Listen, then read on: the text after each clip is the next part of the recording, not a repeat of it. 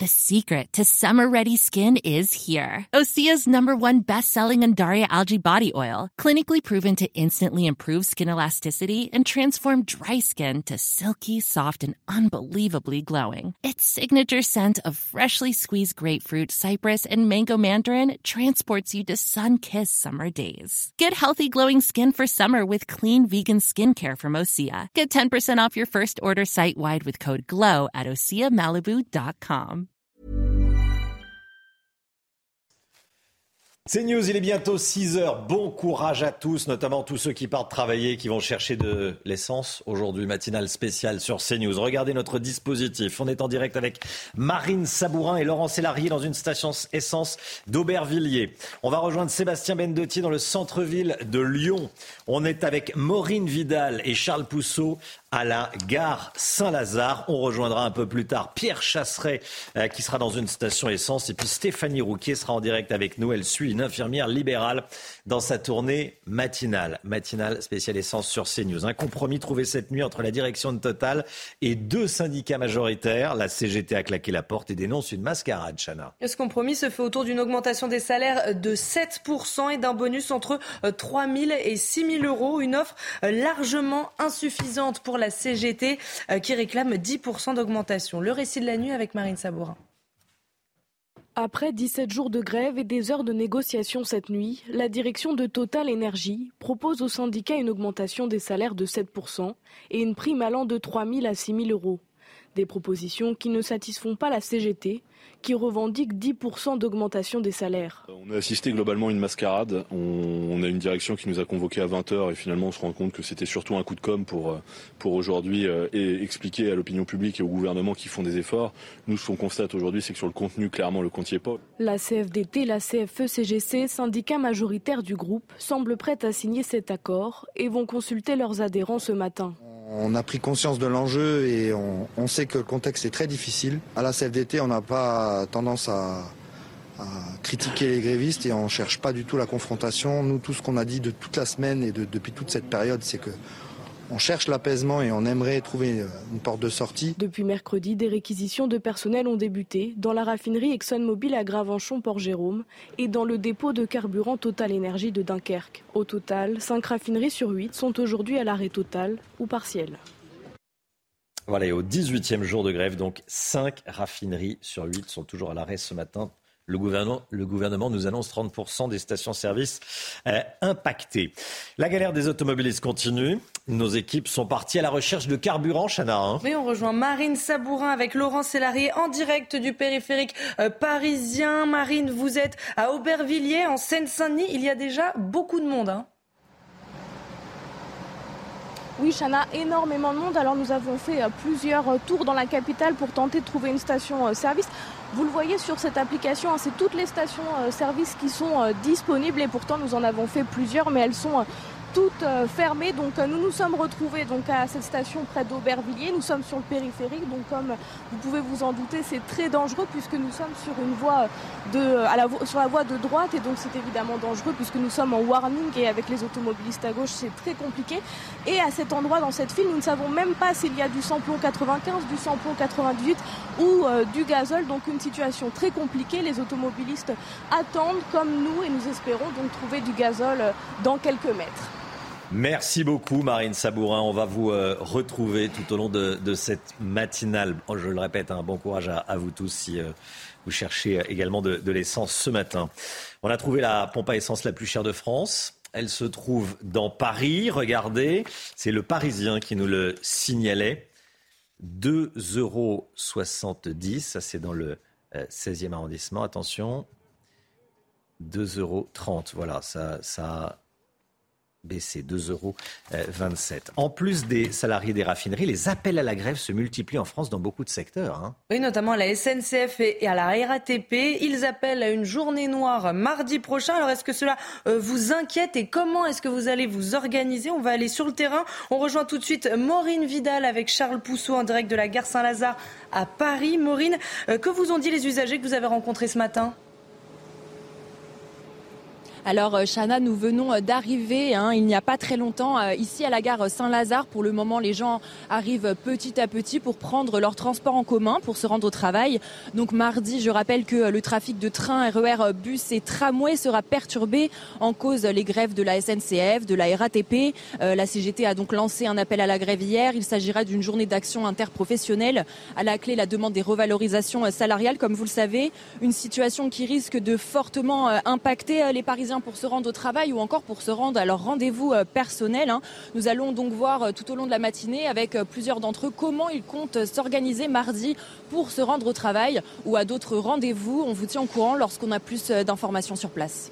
Maureen Vidal, merci beaucoup Maureen. Cette information CNews, nos équipes ont, ont pu consulter une note du renseignement territorial qui révèle qu'une possible contagion du mouvement de grève se produise. Gauthier Lebret avec nous, la CGT appelle, à de nombreux, appelle de nombreux secteurs à se mettre en grève mardi prochain. Absolument, Romain. Alors, c'est le service police-justice de CNews qui a pu euh, consulter cette fameuse note du renseignement territorial qui explique donc, vous l'avez dit, que cette contagion semble se matérialiser parmi euh, les secteurs impactés, les dockers, les agents portuaires, les cheminots et les agents euh, du secteur automobile. En réalité, la contagion est déjà là puisque mardi sera une journée noire, on vous le dit ce matin depuis le début de la matinale, en réponse donc aux réquisitions.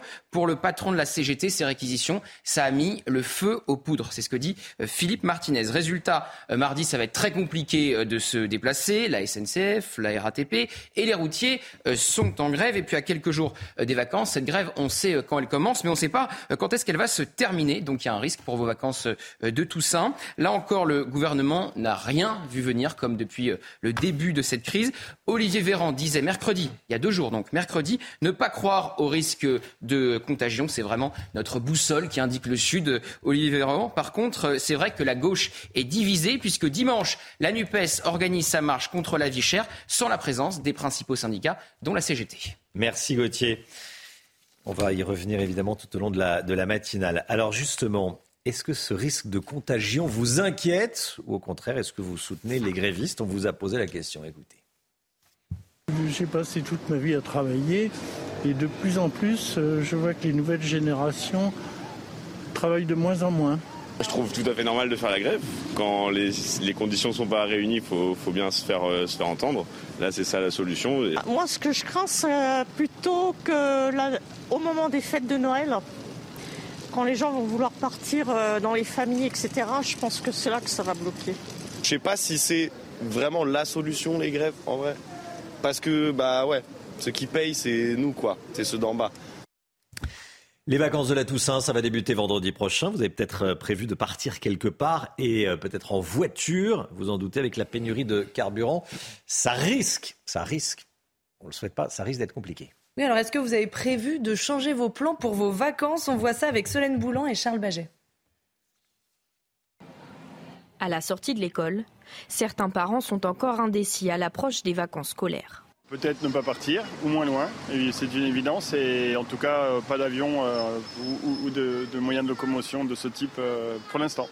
D'autres préfèrent en revanche délaisser la voiture, comme cette mère de famille qui troque son séjour en Normandie contre des vacances à l'étranger. On part au Portugal en avion. On préfère partir là-bas pour être sûr de ne pas avoir de soucis également, voilà, au niveau de l'essence. D'autres encore espèrent revenir à une situation normale d'ici là. On va aller à Bruxelles, hein. j'ai une grande famille là-bas. D'accord, donc vous y allez en voiture pour le moment Oui, en voiture pour le moment. Si ça change, là, on va prendre euh, les Thalys. Mais les prix ont tendance à grimper en période de vacances scolaires. Alors le budget voyage peut vite devenir inabordable. Les gens qui ont prévu de partir en, vacances en voiture, c'est peut-être aussi pour des raisons économiques. Et là, je pense qu'on sort du contexte des transports en commun. On parle de prendre l'avion ou de prendre le train. Euh, quand on est une famille, euh, je ne sais pas, moi, de cinq personnes, c'est plus le même budget qu'en voiture. Alors avec ou sans carburant, une chose est sûre, certains ont déjà hâte de ranger leur sac à dos. Ah oui, ça oui. Visiblement, les, vacances, ça a toujours du, succès. Euh, ce sera peut-être plus compliqué pour les parents en voiture, mais pour les enfants, euh, c'est de la joie. Allez, euh, on va continuer toute la matinale à, parler évidemment de la situation dans les, dans les stations-service et de la situation sociale. Dans l'actualité, il y a également ce qui se passe au lycée Joliot-Curie de Nanterre. Les cours doivent reprendre ce matin. Hier, de nouveaux affrontements ont éclaté entre lycéens et forces de l'ordre. Chana. Oui, il proteste entre autres contre la mutation d'un professeur de maths syndicaliste exfiltré parce que son activité sortait de son cadre euh, de syndicat. C'est dans cet établissement la loi euh, qui interdit le port euh, de signes religieux, notamment les vêtements islamiques, n'est pas appliquée à la lettre. Toutes les explications avec Solène Boulan. Au milieu de ces lycéens, des gaz lacrymogènes et des grenades de désencerclement lancées par les forces de l'ordre. Après l'attroupement de jeunes aux abords du lycée Joliot-Curie à Nanterre, elles tentent de disperser la foule. Certains individus répliquent avec des projectiles et des mortiers d'artifice. Des poubelles sont incendiées. La question qu'on se pose, c'est pourquoi une nouvelle fois euh, mes collègues sont pris euh, pour cible avec utilisation euh, de tirs de mortier, de jets de mobilier urbain, de jets de projectiles de tout type. En cause, plusieurs revendications de la part des lycéens qui protestent contre la mutation d'un de leurs professeurs de maths et la réduction du temps d'aide aux devoirs. Autre point de tension, l'autorisation ou non au sein de l'établissement du port de l'abaya, une robe aux manches longues destinée aux femmes musulmanes. À la suite de ces affrontements, trois jeunes parmi les 14 interpellés mardi ont été convoqués devant le tribunal pour enfants. Ils seront jugés le 1er décembre prochain Ils devront répondre de leurs actes, donc des faits euh, d'attroupement euh, armé sur la voie publique, hein, de violence euh, sur personnes dépositaires de, de l'autorité publique, donc des faits, des faits relativement graves. Selon la préfecture des Hauts-de-Seine, une élue et un policier ont été blessés par les projectiles. Et on va continuer à en parler tout au long de la, de la matinale. 6h09, le sport tout de suite. Regardez CNews Chronique Sport avec Colissimo Facilité, la solution d'affranchissement en ligne dédiée aux professionnels pour simplifier les envois et suivi de colis.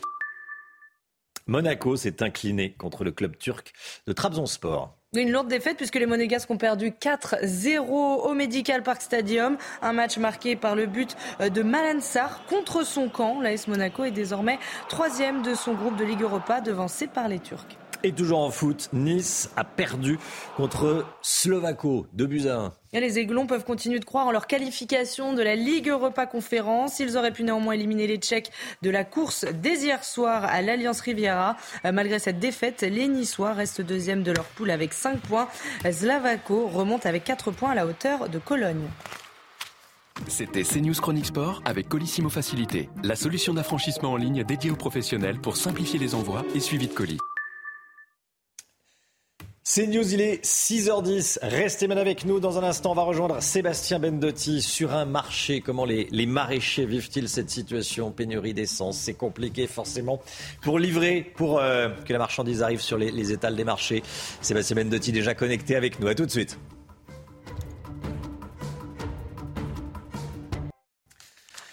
C'est News 6h14, matinale spéciale pénurie d'essence. Ce matin, on va partir à Lyon dans un instant sur un marché lyonnais auprès d'un fromager. Tout d'abord le point info, Chanel Housteau.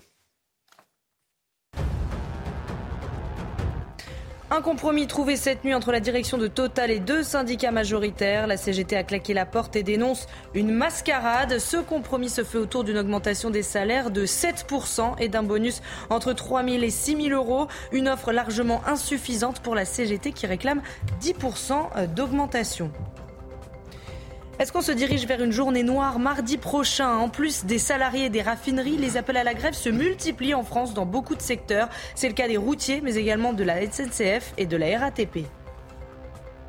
Et puis cette information CNews, nos équipes ont pu consulter une note de renseignement territorial qui révèle qu'une possible contagion du mouvement de grève est en cours. Parmi les secteurs qui pourraient être concernés, les dockers, les agents portuaires, les cheminots et les agents du secteur automobile. 6h15.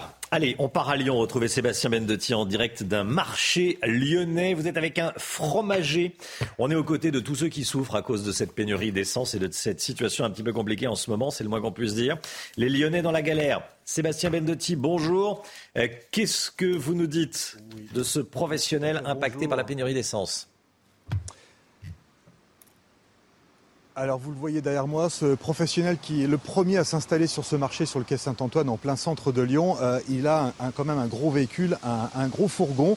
Il est en train de, s'installer, on va aller le rejoindre pour, euh, lui demander justement si euh, lui aussi souffre de cette pénurie de carburant, car à Lyon, il il est très difficile de trouver de l'essence depuis maintenant plusieurs jours. Bonjour Anis. Bonjour.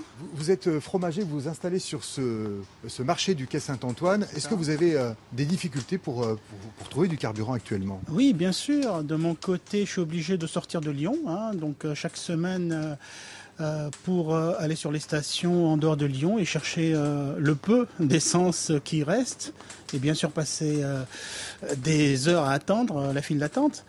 De mon côté, donc nous on est des fromagers sur les marchés. on tracte des remorques magasins et on consomme énormément de gasoil. Donc le peu de gasoil qu'on a, ben, on essaye de l'économiser. Hein, pour faire le minimum, c'est-à-dire aller chercher déjà de la marchandise sur nos producteurs, etc.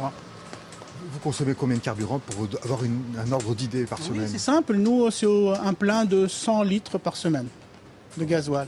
Donc euh, euh, déjà c'est un coût euh, assez conséquent et de plus en plus parce que maintenant même le peu de stations qui restent ouvertes sélectionnent le type de carburant qu'ils mettent et bien sûr ils mettent le bon le plus cher hein, pour nous arranger.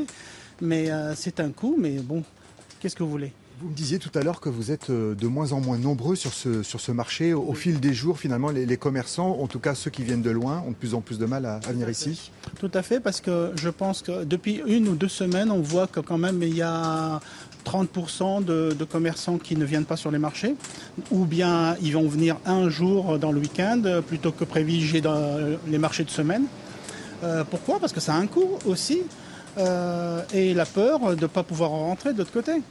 Euh, et des clients qui eux aussi sont, de plus en plus, de moins en moins nombreux plutôt? Tout à fait, puisque nous on est un, un marché de centre de Lyon, donc on a une clientèle locale, mais on a beaucoup aussi qui viennent de l'autre rive et ils prennent pas de risques.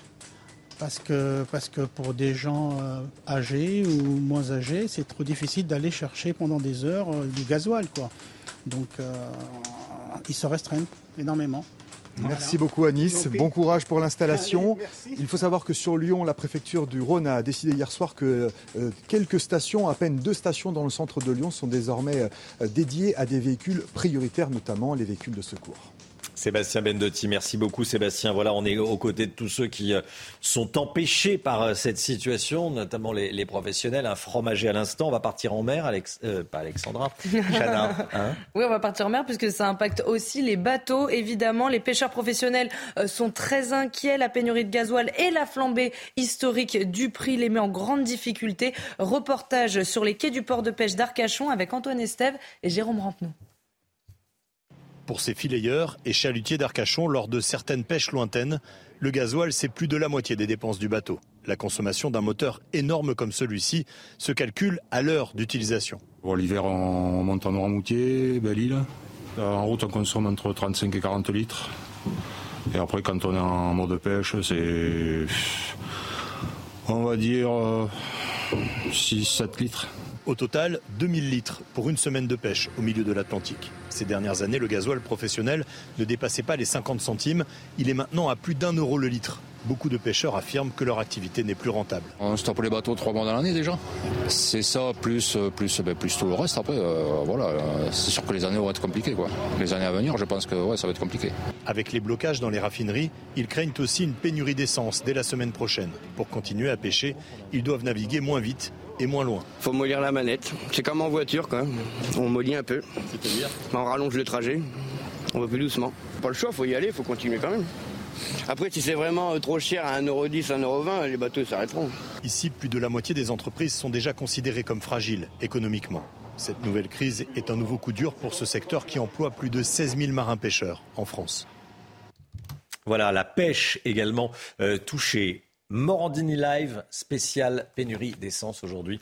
Entre 10h et midi, spécial carburant pour Morandini Live à partir de 10h30 ce matin sur CNews, bien sûr.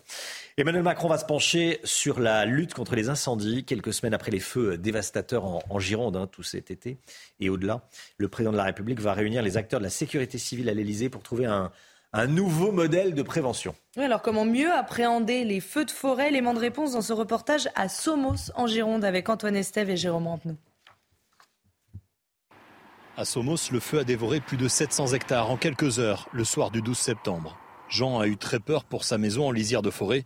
Les moyens de lutte déployés de l'autre côté du village n'ont pas permis de ralentir les flammes. Mes enfants ont sauvé la maison sur les coups de minuit parce que le feu est arrivé là. Ils ont arrêté une citerne de 12 000 litres qui a arrosé là tout le long pour éviter la maison. Alors que faire pour améliorer la lutte contre le feu? Dans ce village, au plus fort de l'incendie, l'espoir est arrivé par les airs. On s'est aperçu que quand on a eu, euh, je crois que c'est six Canadair et tous les différents Dash, hélicoptères et compagnie, euh, bah, c'était beaucoup plus efficace. Les pompiers ont pris une résolution de surtout protéger les habitations. Euh, la forêt passe en secondaire. Dans cette région, les forêts sont souvent inaccessibles aux engins de pompiers. Les soldats du feu réclament que les avions soient basés en permanence à Bordeaux pour intervenir plus rapidement que lorsqu'ils arrivent de leur base de Nîmes, à une heure de vol de la Gironde. Nous, depuis 2012, hein, on, interpelle euh, au niveau départemental, au niveau national, euh, pour dire que ces avions, ici, on en a besoin. On a une forêt qui est très étendue. Les avions et les hélicoptères permettent justement d'attaquer le feu quelques minutes seulement après l'alerte. Les moyens terrestres, le temps qu'ils arrivent, on ne peut pas aller plus vite que euh, ce que l'on fait aujourd'hui. En revanche, d'avoir des moyens répositionnés sur le département, là effectivement on peut gagner du temps. Les pompiers insistent sur ces nouveaux moyens aériens, mais ils constatent aussi qu'il y a un manque cruel de personnel professionnel dans leur rang. En France, près de 80% des soldats du feu sont des pompiers volontaires. Voilà les feux de forêt, comment s'y préparer. 6h22, restez bien avec nous dans un instant. L'écho avec Lomique Guillot, on verra que les prix restent élevés dans le neuf, dans l'immobilier neuf. Vous avez les tout derniers chiffres, le Mika, tout de suite. Rendez-vous avec Pascal Pro dans l'heure des pros, du lundi au vendredi de 9h à 10h30. Dans l'immobilier neuf, le prix des appartements se maintient malgré un contexte un peu compliqué qui semble peu favorable. Comment ça s'explique, le Guillaume? Oui, c'est vrai, Romain, qu'avec euh, la hausse euh, des prix des matériaux et puis la remontée des taux euh, pour les, emprunteurs, on aurait pu penser que les acheteurs allaient se détourner du marché immobilier neuf, ce qui aurait eu pour conséquence de faire baisser les prix.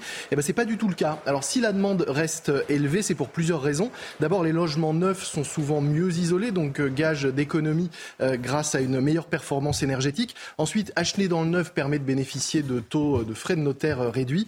Et puis enfin, les aides comme le PTZ, le prêt à taux zéro, sont plus avantageuses quand on achète dans le neuf. Ainsi, à Paris, quand on regarde les prix, euh, dans l'ancien, le prix, du, le prix de l'ancien du mètre carré vient de passer sous la barre des 10 000 euros, alors que dans le neuf, il est de 15 564 euros, soit plus de 50% plus cher selon le, le dernier baromètre Se Loger. Et au niveau national, le neuf reste 27% plus cher que l'ancien. Aucune région euh, n'échappe à ces hausses de prix. Les Hauts-de-France enregistrent la progression la plus importante avec plus 10,7% sur un an et près de 16% d'augmentation sur deux ans. La hausse la plus modérée, c'est en Bourgogne-Franche-Comté avec 1,6% d'augmentation des prix sur un an. En France, le prix moyen d'un appartement neuf est de 5 123 euros par mètre carré. Il a augmenté de près de 11% en deux ans, de 6,5% en un an. Cette croissance est beaucoup plus forte hein, pour le neuf que pour l'ancien.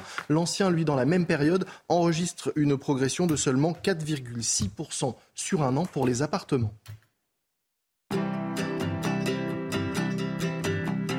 C'était votre programme avec Clésia, assureur d'intérêt général. Le temps tout de suite, Alexandra Blantan, euh, humide on va dire aujourd'hui. Problème de pare-brise Pas de stress. Partez tranquille avec la météo et point S-Glace. Réparation et remplacement de pare-brise. Alexandra Blanc, vous nous emmenez en, vous nous emmenez en Normandie ce matin. Oui, on prend la direction de la Seine-Maritime du côté de Veul-les-Roses où les conditions météo s'annoncent nuageuses aujourd'hui au programme du vent, mais également euh, de la pluie. Bref, un temps assez automnal. C'est classique, c'est euh, parfait pour cette période de l'année. D'ailleurs, à partir de lundi, regardez, l'été revient puisque les températures vont de nouveau euh, s'envoler. On attend par exemple localement jusqu'à 30 degrés dans le sud-ouest ou encore 25 degrés sur le bassin parisien avec donc des températures qui pourraient donc battre des records. Et oui, retour de la chaleur donc prévu pour la journée euh, de lundi. Entre lundi et mardi, les températures vont s'envoler localement jusqu'à 30 degrés dans le sud-ouest, je vous le disais, 25 degrés en région parisienne. On sera largement au-dessus des normales de saison. Petite vague de chaleur donc en euh, cette mi-octobre. Alors au programme aujourd'hui, un temps automnal, un changement de décor avec l'arrivée d'une nouvelle perturbation, de fortes pluies ce matin euh, sur la Bretagne, de la grisaille entre le sud-ouest et le nord-est. Mais en revanche, le beau temps se maintient entre le golfe du Lion, la côte d'Azur et la Corse. Dans l'après-midi, perturbation qui va toujours onduler sur les régions du nord avec de fortes pluies attendues au nord de la Seine, mais également en allant euh, vers le Loiret ou encore en remontant euh, vers le nord-est du côté de la Lorraine, de l'Alsace ou encore de la Bourgogne et de la Franche-Comté avec de fortes pluies attendues. Bonne rafale de vent également de l'ordre de 70 km par heure. Plus vous irez vers le sud, en revanche, plus vous aurez du beau temps, notamment à Biarritz, Marseille ou encore à Nice. Les températures très très douces ce matin, 14 degrés pour Paris, 18 degrés à Toulouse et dans l'après-midi, eh bien, les températures restent estivales dans sud, 25 à Marseille, 26 à Perpignan, c'est très doux dans le nord, 19 degrés à Rennes et 17 degrés à Lille, sous la grisaille et la pluie. Problème de pare-brise Pas de stress. Repartez tranquille après la météo avec Point Glace. Réparation et remplacement de pare-brise. C'est News, il est 6h29, bienvenue à tous. À la une, évidemment, notre matinale spéciale essence. Ce matin, on est aux côtés de ceux qui galèrent, il n'y a pas d'autre mot. Regardez notre dispositif, il apparaît tout de suite. On est avec Célia Judas, euh, aux côtés d'un professionnel impacté. On est avec Marine Sabourin, dans une file euh, pour... Euh, prendre, faire le plein. On est avec Stéphanie Rouquier, qui suit une infirmière libérale à Marseille. On est avec Pierre Chasseret depuis une station-service. Voilà notre dispositif. Merci d'être avec nous. On va tout de suite partir sur le terrain. On va rejoindre Marine Sabourin, Chana. Hein. Oui, parce que alors comme vous tous automobilistes, nos équipes sont parties à la recherche de carburant. Donc Marine Sabourin avec Laurent Sélarié en direct du périphérique parisien au niveau d'Aubervilliers en Seine-Saint-Denis. Alors Marine, on était avec vous à 6h, maintenant à 6h30. Quelle est la situation? Est-ce que vous avez avancé dans la file? Eh bien, Chana, on avance progressivement. On a fait 50 euh, mètres depuis, euh, depuis 6 heures du matin, donc on avance vraiment très lentement. Et donc, on est euh, juste à côté, on est sur le périphérique, donc c'est quand même assez dangereux comme situation, puisque nous sommes eh bien, en double fil, en warning, et donc on a les voitures qui passent juste à côté de nous. Et là où je me trouve, je n'arrive toujours pas à voir s'il y a du samplon 95, s'il y a du samplon 98 ou s'il y a du diesel. Donc là, on avance sans certitude de pouvoir faire le plein. Et donc, on a vu aussi également beaucoup d'automobilistes descendre de leur voiture pour voir eh bien, s'il y avait du carburant. Mais pour l'instant, impossible à voir. Donc voilà, on continue d'attendre et on espère pouvoir faire le plein dans quelques minutes. Merci beaucoup Marine. Un compromis a été trouvé cette nuit entre la direction de Total d'un côté et deux syndicats majoritaires de l'autre. La CGT a claqué la porte et a dénoncé une mascarade. Et ce compromis se fait autour d'une augmentation des salaires de 7% et d'un bonus entre 3 000 et 6 000 euros. Une offre largement insuffisante pour la CGT qui réclame 10% d'augmentation. Écoutez les réactions de la CGT et de la CFDT. C'était cette nuit. Euh, on a assisté globalement à une mascarade. On pense fortement qu'on a, des, organisations syndicales qui, n'appelaient pas à la grève, qui vont être signataires de cet accord en espérant finalement mettre fin au mouvement. Ces syndicats-là qui viendraient signer euh, finalement une, un, accord au rabais, euh, ça ne changera rien à la mobilisation. On cherche l'apaisement et on aimerait trouver une porte de sortie. Malheureusement, la CGT n'est pas restée jusqu'au bout de cette négociation et elle s'expliquera des raisons pour lesquelles elle a quitté la négociation. C'est pas à nous de, alors, quelle est la situation ce matin du côté des raffineries? On fait le point ensemble. Regardez, 5 des 7 raffineries sont toujours à l'arrêt. La raffinerie de Fos-sur-Mer est la seule à avoir voté la fin du mouvement. On retourne sur le terrain. On rejoint Célia Judas avec Nicolas Vinclair en direct d'une station essence euh, sur le quai Marcel Dassault à Saint-Cloud. C'est dans l'ouest de la capitale. Célia, vous êtes avec un chauffeur de taxi euh, qui attend pour faire son plein. Oui, c'est ça, Romain. Alors, nous, on se trouve à Saint-Cloud. Il est un peu plus de 6h30. Vous le voyez, la file d'attente grandit. Et parmi les véhicules, de nombreux taxis. Euh, nous, on se trouve avec euh, Jean, euh, Jean-Pierre Da Silva. Vous êtes chauffeur taxi. Votre journée, elle finit un peu plus tôt que prévu, dû à la pénurie, justement. Normalement, j'aurais dû arrêter à 9-10 heures, mais vu la pénurie, on ne peut pas prendre de risques. Il ne me reste pas assez de carburant pour savoir. J'ai de quoi faire 200 km, donc je ne sais pas où je vais me retrouver. Alors, justement, votre justement votre, votre journée, elle est, euh, bah, elle est un peu amputée, vous finissez plus tôt et c'est un manque à gagner pour vous. Ça fait une semaine qu'elle est amputée, oui. Pour combien de temps, je ne sais pas encore. Alors je... C'est une perte pour nous, oui. C'est une perte qui est importante et on sait qu'entre 20 et 30% euh, des euh, chauffeurs taxis sont aujourd'hui largement impactés par la pénurie d'essence qui sévit. Merci beaucoup Célia. On est à présent avec Pierre Chasseret. Bonjour Pierre. La tension est, encore palpable au niveau des, stations-service. C'est la double peine en ce moment pour les automobilistes. Hein. Il y a de moins en moins d'essence et elle est de plus en plus chère. Ouais, je vous cache pas, Romain, que là, j'ai trouvé une station-service qui est quand même assez particulière. Une station-service euh, à Vélizy, Villacoublay, donc on n'est pas trop loin de Paris. Hein.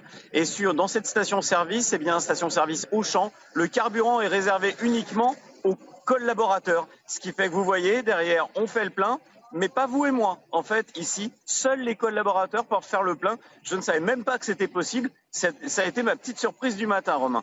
Alors oui, double peine, pourquoi? Eh bien, parce que non seulement les automobilistes ne trouvent pas de plein, mais en plus le plein est de plus en plus cher, les prix s'envolent, et en dehors de cela, eh bien, on a Bruno Le Maire, ministre de l'économie et des finances, qui a annoncé très clairement hier que la prime gouvernementale de, de, de 30 centimes ne serait vraiment pas reconduite à partir du 1er novembre. On passera donc à 10 centimes seulement, ce qui se traduira par une hausse de 20 centimes des prix du carburant en une nuit.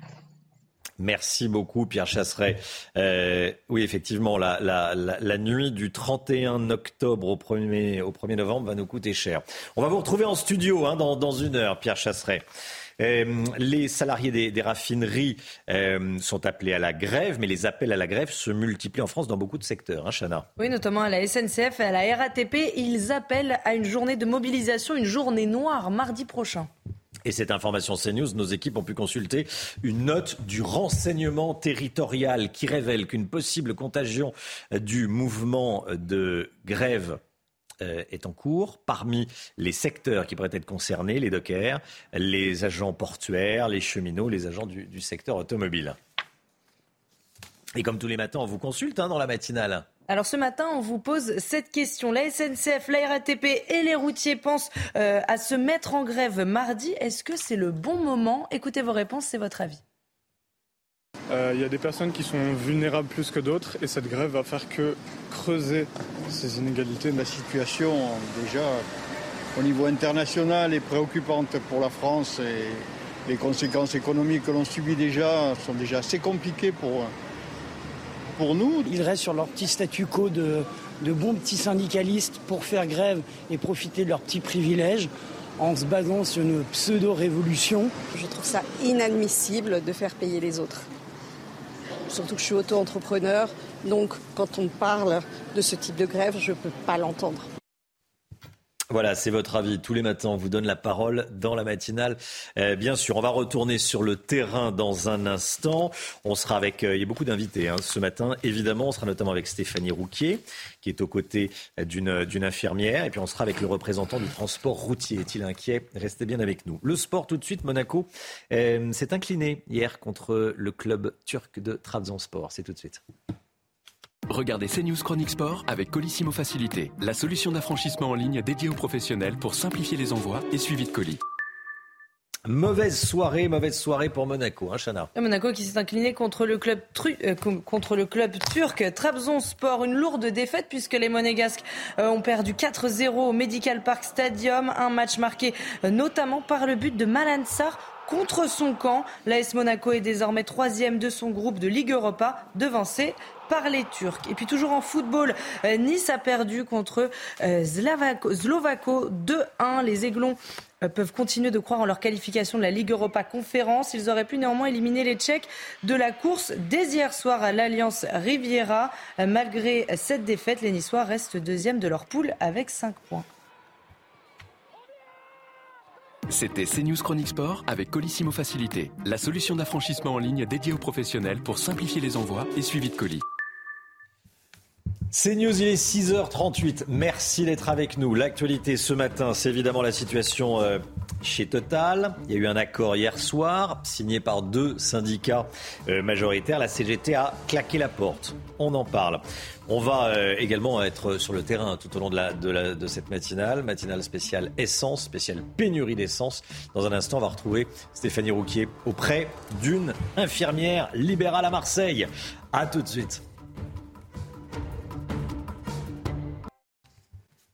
Matinale spéciale pénurie d'essence, on est à vos côtés. On rejoint tout de suite Stéphanie Rouquier en direct de Marseille. Bonjour Stéphanie.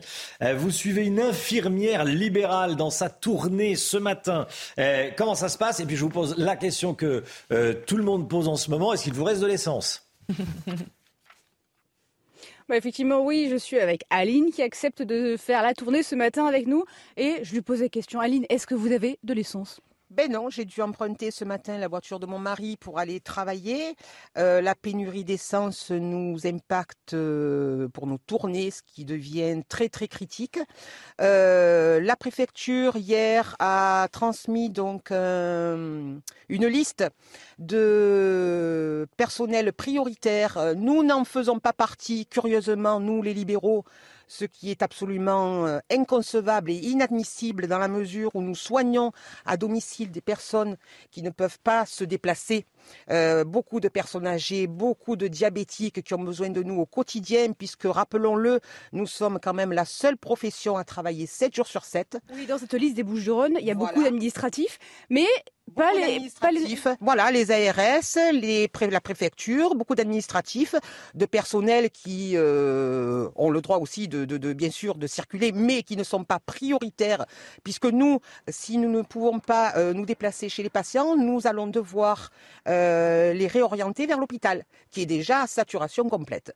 Voilà. Donc euh, votre voiture perso, elle est à sec. Ma voiture perso est à sec. J'ai emprunté ce matin celle de mon mari. Il va essayer lui dans la journée de faire un petit peu le plein d'essence sur ma voiture afin d'assurer euh, les prochaines visites dans les jours à venir. Et là, vous avez combien de kilomètres au compteur là possible? Là, avec la voiture de mon mari Avec l'essence, ouais. Alors là, aujourd'hui, je peux faire la tournée euh, aujourd'hui, mais après, ça va devenir critique. Donc, beaucoup de mes collègues euh, sont soit agressés aux pompes à service, pompes à essence, parce qu'il aurait fallu réquisitionner euh, pour nous, les infirmières, les médecins, tout ce qui est personnel soignant, urgent, euh, puisque nous, nous avons dans notre décret de compétences, rappelons-le, l'obligation de soins, 7 jours sur 7. D'accord? C'est-à-dire que si on ne peut plus soigner, on envoie à l'hôpital. Donc il aurait fallu euh, prendre des mesures de la part de nos supérieurs, de nos tutelles, mettre en place une, une réquisition avec la police, comme ça s'était fait par le passé, il y a quelques années en arrière, où avec simple présentation de la carte euh, de professionnel, on pouvait avoir un peu d'essence pour aller travailler. Ça devient inadmissible. Merci Aline. Et là, on est dans le noir. La lumière vient de s'éteindre dans la voiture. Ah, ça y est.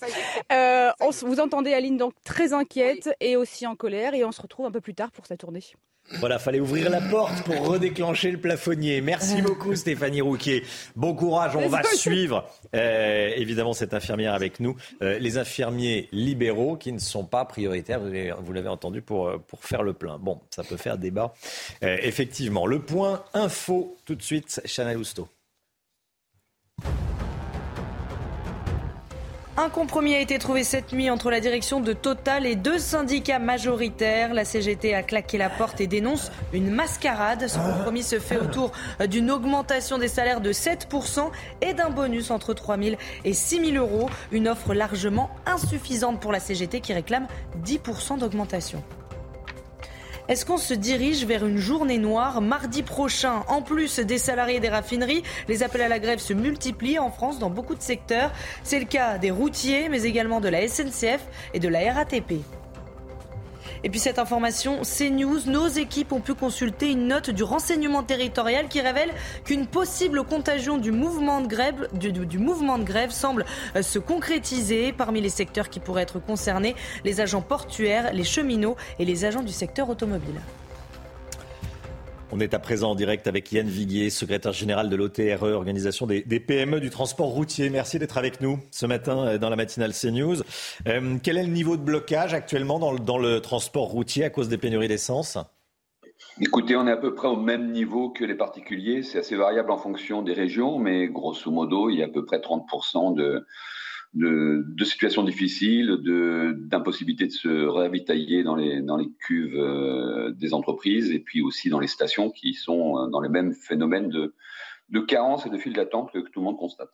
Ça, engendre des, pénuries de, produits. Vous avez du mal à, livrer des, des, euh, des magasins d'alimentation, les hyper, les super ça commence à arriver effectivement parce qu'on est très rationné à 150 litres souvent dans les stations, donc ça veut dire y retourner plusieurs fois. C'est une journée d'autonomie.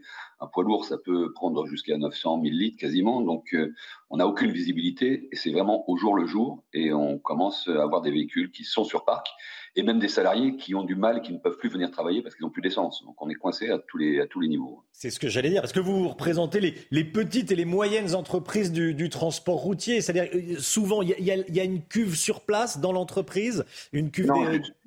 Justement, non. Euh, les petites entreprises n'ont pas les moyens. Il y a des normes aussi techniques compliquées pour mettre euh, des cuves en termes de, de sécurité sanitaire ou autre. Donc, les PME font le plein dans des stations dédiées, notamment le réseau S24, qui dépend du réseau total d'ailleurs, qui est très perturbé. Éventuellement dans les supermarchés, comme tout le monde, dans des pompes dédiées. Il y a eu au début un peu d'entraide entre confrères. Ceux qui avaient des cuves qui étaient pleines ont aidé leurs petits confrères qui n'en avaient pas. Mais aujourd'hui, je ne dirais pas que c'est chacun pour soi, mais ça devient très compliqué. Surtout quand vous commandez de vous faire livrer une cuve, qu'on vous en livre que la moitié ou le tiers et sans aucune garantie de date de livraison. Oui. Donc euh, aujourd'hui, on bricole beaucoup. Les chauffeurs mettent des heures d'attente pour euh, se charger et on, quand on trouve du carburant, on le prend à n'importe quel prix, ce qui est assez préjudiciable puisqu'on a un secteur qui a des marges très tirées et on a des vrais problèmes de, de prix et de coûts. Et euh, se retrouver dans des situations comme ça où le carburant est vraiment poste économique très essentiel. On ne sait pas du tout vers quoi on va et si la semaine prochaine on pourra travailler, ça c'est clair. C'est vrai que c'est pas la même histoire quand on euh, brûle 150 litres de, de gasoil à, par jour à 1,50€ ou à, ou à 3 euros comme, euh, on le voit dans certaines stations dans, les grandes villes. Euh, des chauffeurs routiers appelés à faire grève mardi, vous craignez que ce soit suivi ou pas? Dans notre profession, relativement peu, il y a une vraie solidarité, oui. notamment dans les PME, entre employeurs euh, et salariés. Par contre, effectivement, l'effet de boule de neige euh, dans d'autres secteurs, on le craint. On voit bien qu'on est dans une situation qu'on n'a jamais vécue, hein, euh, bon, et on est très inquiet sur ce qui va se passer dans les jours qui viennent. Notamment si les camions sont à l'arrêt. Aujourd'hui, les magasins, les stocks sont dans les entreprises, enfin dans les camions. Hein, il n'y a pas de stock dans les magasins. Donc, si notamment dans les produits frais ou périssables, et évidemment le transport pétrolier, hein, qui est aujourd'hui un des secteurs prioritaires. On va avoir le droit de livrer ce week-end. Mais si on n'a pas de carburant pour livrer, ça ne va pas changer grand-chose dans les magasins. Et on va commencer à se retrouver avec des pénuries alimentaires, comme le riz et les pâtes au moment du Covid. Mais là, ça peut être beaucoup plus sérieux, avec beaucoup plus de produits concernés. On ne le souhaite pas. On espère que ça ne va pas se produire. Merci beaucoup Yann Viguier. Merci d'avoir été en direct avec nous ce matin. Bon courage à vous et à tous ceux qui travaillent dans votre secteur. Yann Viguier, secrétaire général de l'OTRE, organisation des PME du, euh, du, transport routier. Morandini Live en direct d'une station-service, euh, spécial essence, spécial carburant à 10h30. Jean-Marc Morandini sur le terrain. Dans un instant, Samuel Paty, déjà deux ans. Qu'est-ce qui a changé depuis? On en parle avec euh, vous, Gauthier Lebret. A tout de suite. Rendez-vous avec Jean-Marc Morandini dans Morandini Live du lundi au vendredi de 10h30 à midi. 6h53, la politique. Voilà deux ans que Samuel Paty a été lâchement assassiné par un islamiste tchétchène de 18 ans, un réfugié en France. Et demain, une remise de prix portant le nom de Samuel Paty est organisée à, la Sorbonne en présence du ministre de l'Éducation, Papendiaï, et de la sœur de Samuel Paty pour lui rendre hommage. Gauthier Lebret avec nous.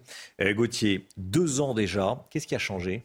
Honnêtement, Romain, rien ou presque. On a appris hier qu'un professeur à Évry a été la cible d'un courrier antisémite où on lui dit on va te faire une Samuel Paty deux ans après ce euh, terrible drame. On a également appris hier que les atteintes à la laïcité étaient en hausse par rapport au début de l'année. 313 signalements en septembre et ça, c'est ce qui est signalé. Il suffit d'échanger avec des professeurs pour comprendre que certains préfèrent ne pas faire de vagues par peur eh bien, de représailles et que donc tous les comportements qui s'en prennent à la laïcité eh bien, ne sont pas signalés, ne sont pas remontés. Alors concernant ces signalements, les 313, les fameux 313, plus de la moitié portent sur les signes religieux, avec notamment le port du camis pour les garçons et des abayas pour les filles, ces longues robes amples. Tous les jours, il y a des exemples dans l'actualité. À Nanterre, on en parle dans la matinale ce matin, des lycéens sont en train de protester contre les règles de la laïcité. Il y a même des échauffourées avec la police. Deux jeunes ont été arrêtés hier. Et puis, depuis des mois, sur TikTok, on voit fleurir des vidéos où des islamistes eh bien, font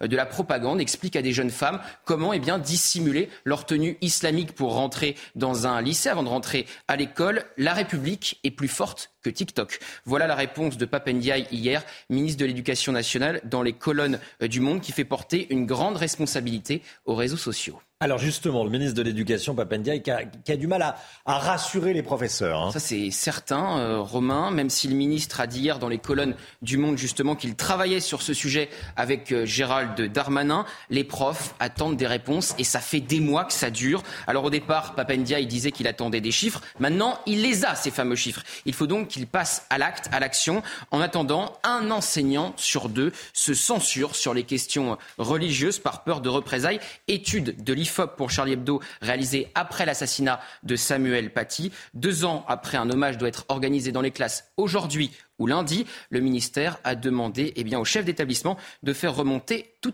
tout éventuel débordement. Merci Gauthier. 8h15, soyez là si vous le pouvez, bien sûr. On sera avec Nicolas Dupont-Aignan. J'interrogerai Nicolas Dupont-Aignan président de Debout la France et député de l'Essonne. Évidemment, le prix de l'essence, le rôle de la CGT, le mardi noir, Nicolas Dupont-Aignan, 8h15, dans la matinale.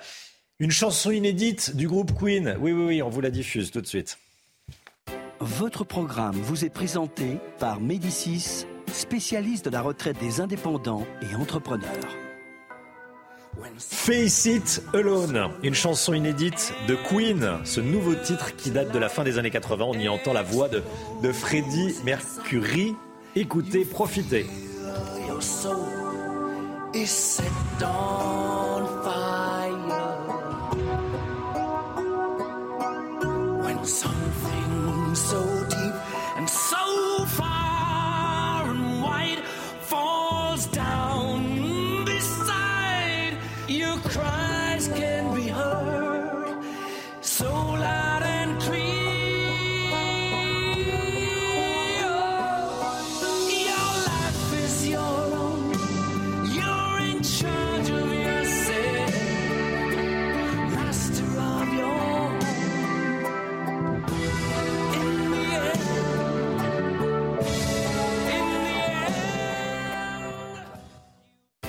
C'était votre programme avec Médicis, spécialiste de la retraite des indépendants et entrepreneurs.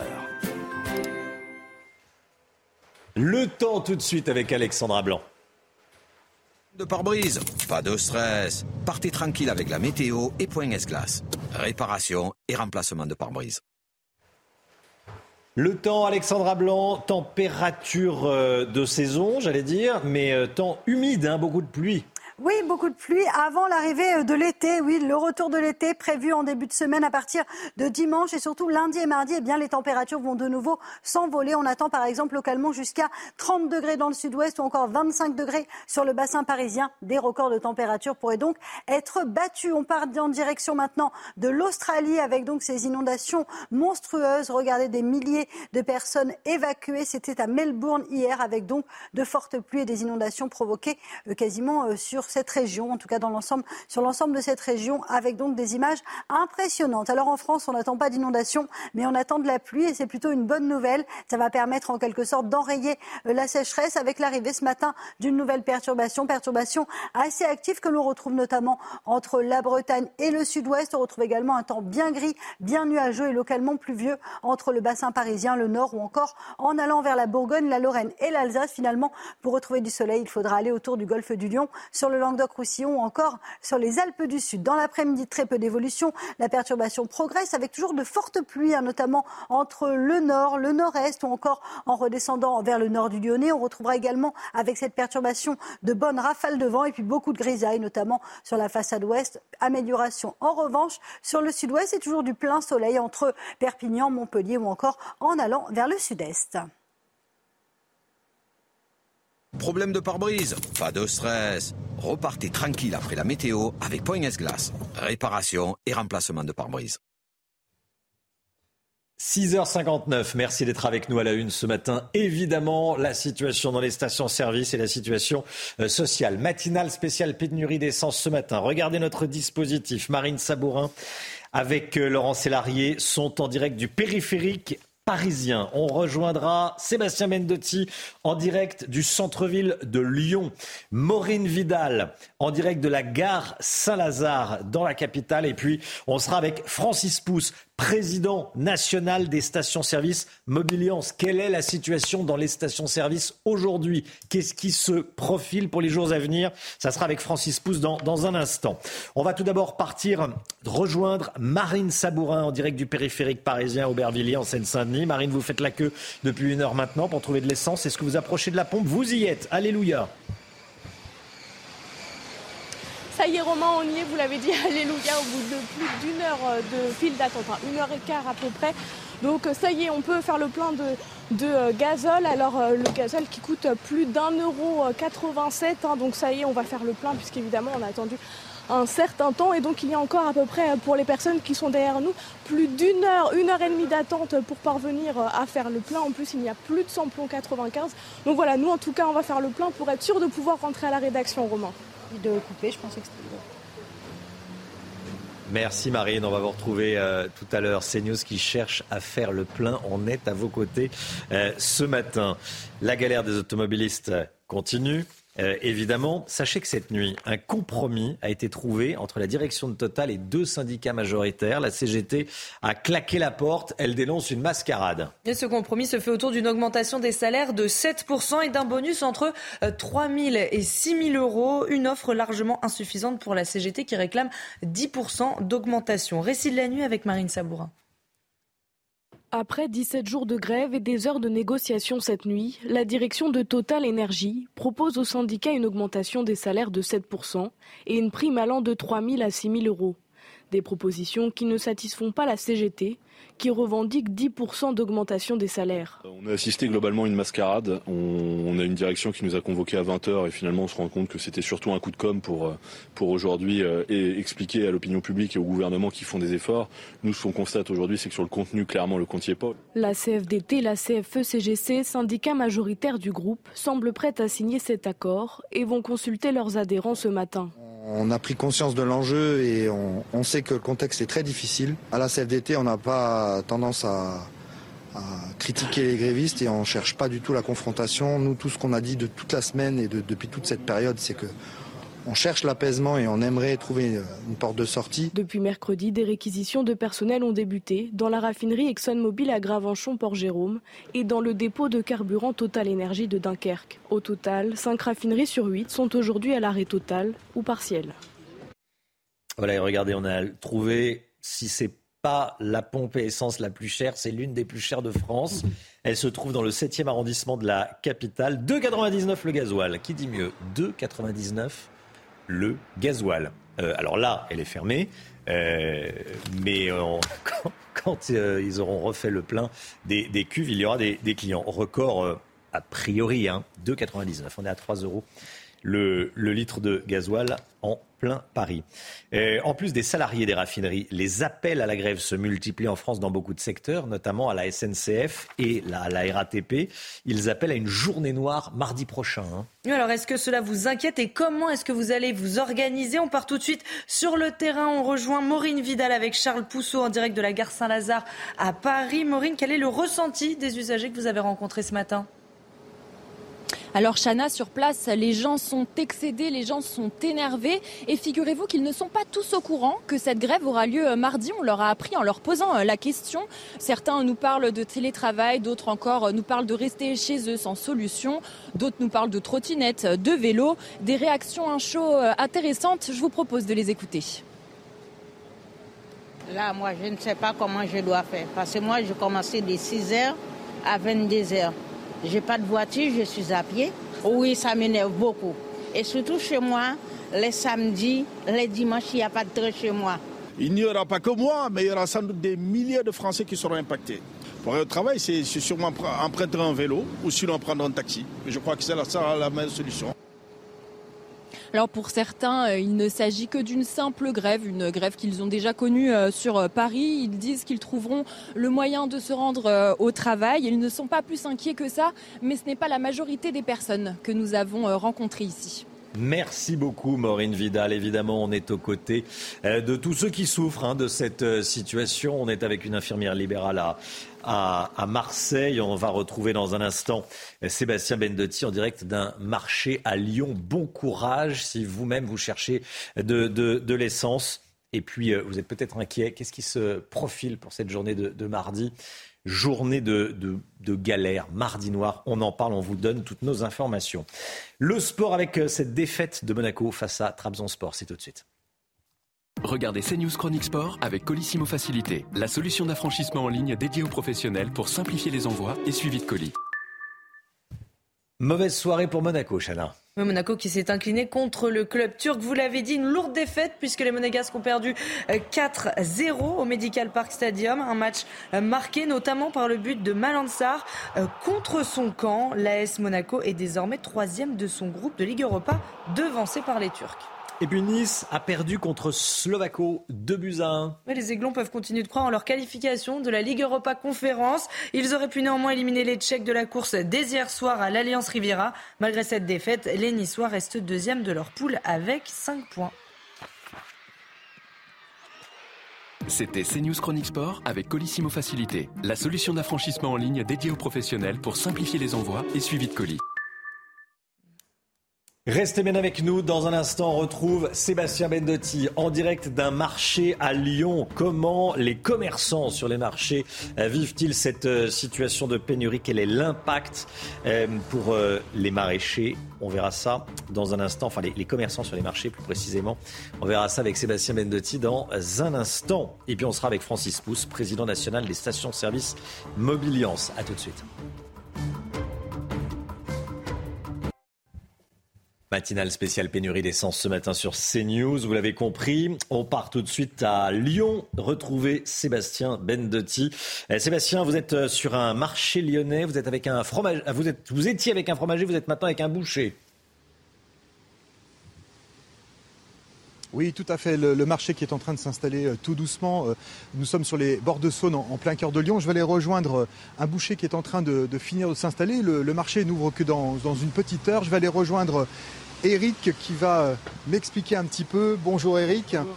Expliquez-moi un petit peu, vous avez eu euh, beaucoup de mal à trouver de l'essence pour, euh, pour venir vous installer aujourd'hui Eh ben oui, hier j'ai passé une heure à la station d'essence pour pouvoir faire mon, enfin le plein, un demi-plein. J'y ai passé une heure. j'ai été deux fois en réserve cette semaine au niveau du gasoil. Donc hier, ben, il me restait 50 km si je pouvais pas faire le plein. j'ai eu de la chance de pouvoir le faire tout ça, parce qu'autrement, bah, le camion restait sur le bord de la route. Voilà. Bien, vous avez un, gros camion, c'est un camion frigorifique, donc ça, consomme beaucoup. Ouais, quand même. Euh, bon, c'est une nouvelle, c'est quand même une nouvelle génération, mais voilà, si on peut pas faire le plein, ben on peut pas rouler. Si le mouvement euh, perdure, comment vous voyez les, jours, les jours à venir? Bah là, j'ai mis la moitié, donc je peux faire 400 km, 500 km. Je roule pas énormément non plus.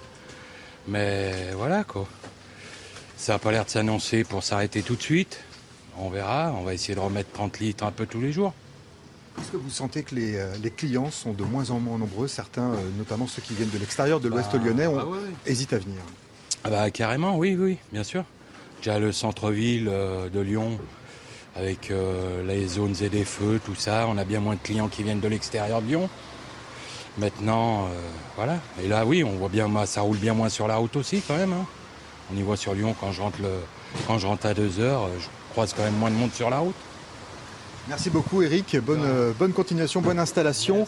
Euh, il faut savoir que la préfecture du Rhône a, pris un, arrêté hier pour euh, décider que désormais quelques stations, deux notamment sur l'agglomération lyonnaise, vont pouvoir distribuer en priorité l'essence, notamment aux véhicules de secours et à certaines autres catégories professionnelles. Merci beaucoup Sébastien Bendotti. Voilà, on est auprès de tous ceux qui bah, qui souffrent de cette, euh, de cette situation. Hein. Vous étiez avec euh, un fromager tout à l'heure, là avec un, boucher. On est auprès des, commerçants dans la, galère. On sera dans un instant avec une infirmière. Merci Sébastien, tout à l'heure en direct de, Lyon. Francis Pousse, président national des stations service Mobiliance. On vous a déjà eu en, direct dans, dans, la matinale, évidemment. je voulais vous avoir ce matin. Merci d'être avec nous. Je voulais savoir comment évoluer la situation dans les, dans les stations service. Beaucoup de gens vous écoutent, Francis Pousse.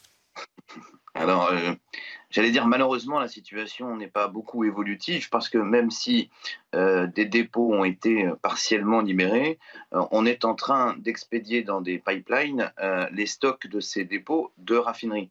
Donc il faut le temps que ça remonte dans les dépôts français, 200 dépôts français, afin d'alimenter ensuite les stations-service. Et cette mécanique ne se remet pas en place en 24 heures, loin de là.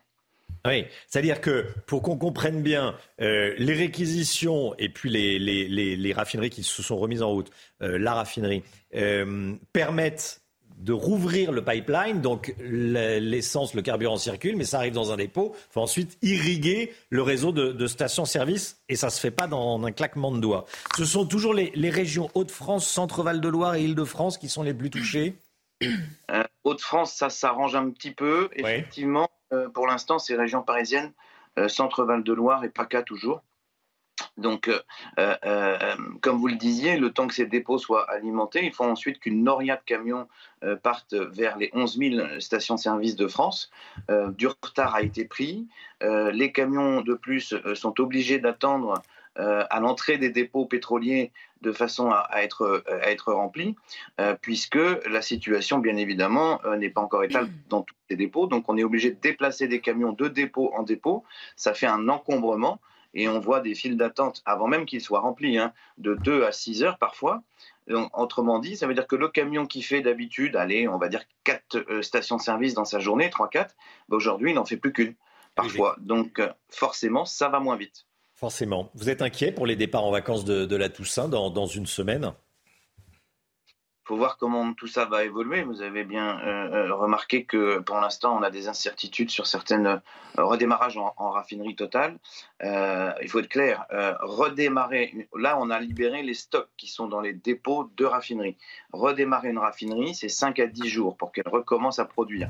Gageons que les stocks en raffinerie euh, vont euh, tenir jusqu'au redémarrage de la production de, diesel et d'essence, euh, mais ensuite, le temps de réavitailler l'ensemble des stations-service, à minima 15 jours pour avoir un, stock qui correspond à avant la crise.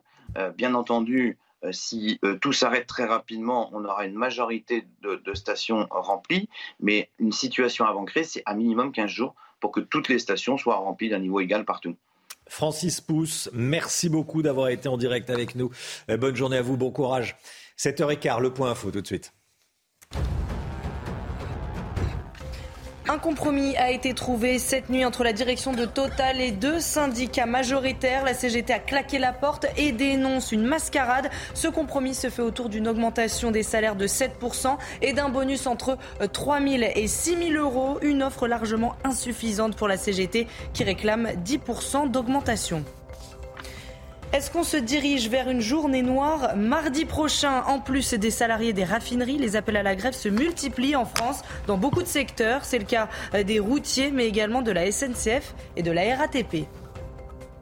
Et puis cette information CNews, nos équipes ont pu consulter une note du renseignement territorial qui révèle qu'une possible contagion du mouvement de grève semble se concrétiser parmi les secteurs qui pourraient être concernés, les agents portuaires, les cheminots et les agents du secteur automobile risque de contagion, euh, peut-on lire dans une note du renseignement territorial, en clair de, la police.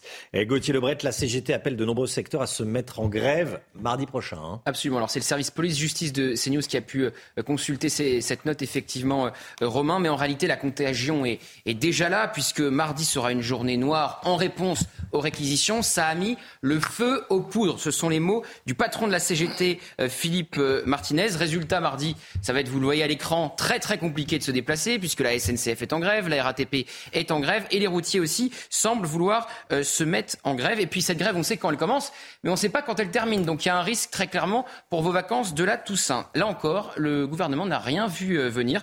Olivier Véran disait mercredi, donc il y a deux jours, qu'il n'y avait pas de risque de contagion. C'est vraiment notre boussole qui indique le Sud, Olivier Véran.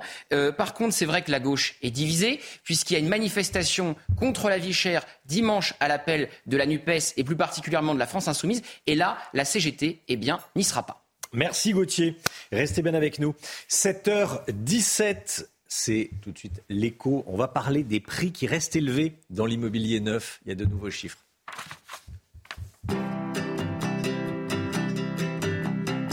Votre programme avec Clésia, assureur d'intérêt général. Les tout derniers chiffres de l'immobilier neuf, le prix des appartements se maintient malgré un contexte un peu euh, plutôt défavorable. Comment est-ce que vous expliquez ça, le Guillaume Oui, c'est vrai, Romain, le contexte est défavorable. On le rappelle, il y a la hausse des, prix des matériaux de construction, évidemment, la remontée des taux d'intérêt pour les, pour les emprunts. Avec tout ça, on aurait pu penser que les acheteurs se seraient détournés du marché immobilier neuf. Eh bien non, euh, ce n'est pas le cas, euh, alors qu'ils euh, sont toujours présents. Et du coup, les prix restent élevés. Et si la demande reste élevée, c'est pour plusieurs raisons. D'abord, les logements, les logements neufs sont souvent mieux isolés. Ils sont donc plus économes grâce à une meilleure performance énergétique. Ensuite, acheter dans le neuf permet de bénéficier de frais de notaire réduits. Enfin, les aides comme le PTZ, le prêt à taux zéro, se révèlent plus avantageuses dans le cadre de l'achat d'un bien neuf. Ainsi, quand on regarde le détail des prix, euh, à Paris, le prix dans l'ancien vient de passer sous la barre assez symbolique euh, des 10 000 euros. Eh bien, dans le neuf, le prix euh, du mètre carré est toujours de 15 564 euros. C'est 50, plus, 50 plus cher que, que dans l'ancien. Et au niveau national, le neuf reste 27 plus cher que l'ancien, selon le baromètre Se. Et aucune région n'échappe en réalité aux hausses de prix dans le neuf. Les Hauts-de-France, c'est là que la progression est la plus spectaculaire, plus 10% sur un an, près de 16% de hausse sur l'immobilier neuf en deux ans. La hausse la plus modérée, on la trouve en Bourgogne-Franche-Comté avec seulement 1,6% sur un an. En France, le prix moyen d'un appartement neuf est aujourd'hui de 5123 euros du mètre carré. Il a augmenté de 11% en deux ans, de 6,5% en un an. C'est plus que la hausse des prix dans l'ancien. Elle n'était seulement que de 4,6% cette année.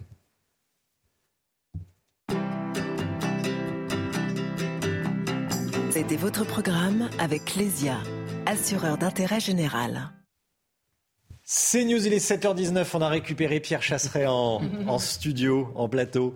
Bonjour Pierre. Bonjour Romain. Rebonjour, délégué général de 40 millions d'automobilistes. Vous étiez en direct d'une station-service euh, il y a une heure. Maintenant, on vous retrouve sur, euh, sur le plateau. On va parler des, prix qui grimpent.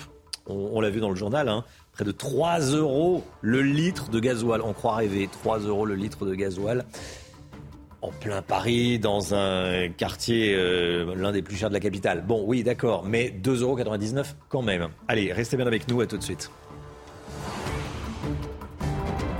Rendez-vous avec Pascal Pro dans l'heure des pros, du lundi au vendredi de 9h à 10h30. C'est News 7h23. Pierre Chasseret avec nous. Les prix montent depuis euh, maintenant 25 jours dans les, dans les stations-service. Quels, quels, sont les prix tiens, à la pompe ce matin? Ah, j'ai pas des bonnes nouvelles hein, pour tous ceux qui roulent sur la route euh, en ce moment, hmm. puisque les prix à la pompe sont tout simplement en train d'enfler. On le voit bien. On est sur une augmentation quasiment de 65% en moyenne sur les prix des carburants à la pompe. Et, euh, et, et véritablement, ça devient une véritable hémorragie. Alors, on va voir apparaître hein, les prix des carburants à la pompe ce matin. Regardez, si on va prendre par exemple le samplon 98 à 1,89€ le litre, le gasoil à presque 2 euros le litre. Vous voyez que, y compris les tarifs qu'on voit à Paris, Romain, eh bien, ce sont des tarifs qui sont pas si éloignés de la réalité, y compris de la France des régions. Et mauvaise nouvelle pour les automobilistes. Je vous montre ces prix. Mais il va falloir en ajouter un petit peu, parce qu'au 1er novembre, ce sera la fin d'une première partie de la ristourne gouvernementale. Elle va passer de 30 à 10 centimes. Et Total aussi son aide va baisser de 20 à 10 centimes. Très concrètement, ça veut dire quoi? C'est-à-dire que dans les stations Total, les prix vont remonter de 30 centimes en une nuit. On va se coucher à un prix et on se lèvera à un autre. Si vous voulez, si je prends le prix du, gasoil, on sera quasiment à 2,20 euros le litre dans la même perspective. C'est colossal pour les automobilistes. 30 centimes de différence, ça veut dire que sur un plein de 50 litres, ça fait 15 euros de différence. 15 euros sur un plein de 50 litres de différence, les 30 centimes. Qu'est-ce que vous attendez du gouvernement et de Total, Pierre? Eh Écoutez, je me dis que ça marche en ce moment. Donc moi, je voudrais aussi mettre quelque chose dans le pot de la mariée. Je voudrais demander à Total, eh bien, que Total poursuive son aide envers les automobilistes. Ça me paraît tout à fait légitime. Apparemment, on peut en donner à tout le monde. Alors pourquoi pas les automobilistes aussi? En tout cas, cette reconduction de la prime, à mon avis, même en termes de communication, elle serait très bien vue de la part de Total. Et puis du gouvernement, je vous avoue que j'ai du mal à comprendre cette annonce. Cette prime de 30 centimes était là pour répondre aux attentes des automobilistes sur la rentrée. Sur deux mois, au final, on n'en a pas profité. À partir de fin septembre, il y a eu le début début des grèves, mmh. il y a eu une envolée des prix des carburants. Il me paraît légitime que le gouvernement remette un petit peu aussi au pot de la mariée lui aussi.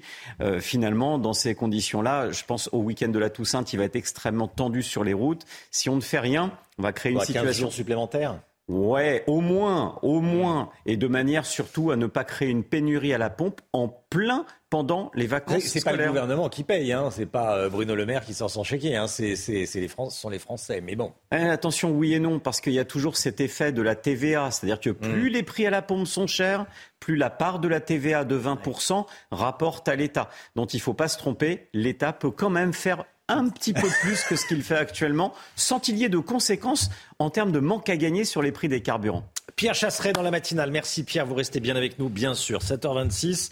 Le temps tout de suite, Alexandra Blanc. Beaucoup de pluie aujourd'hui.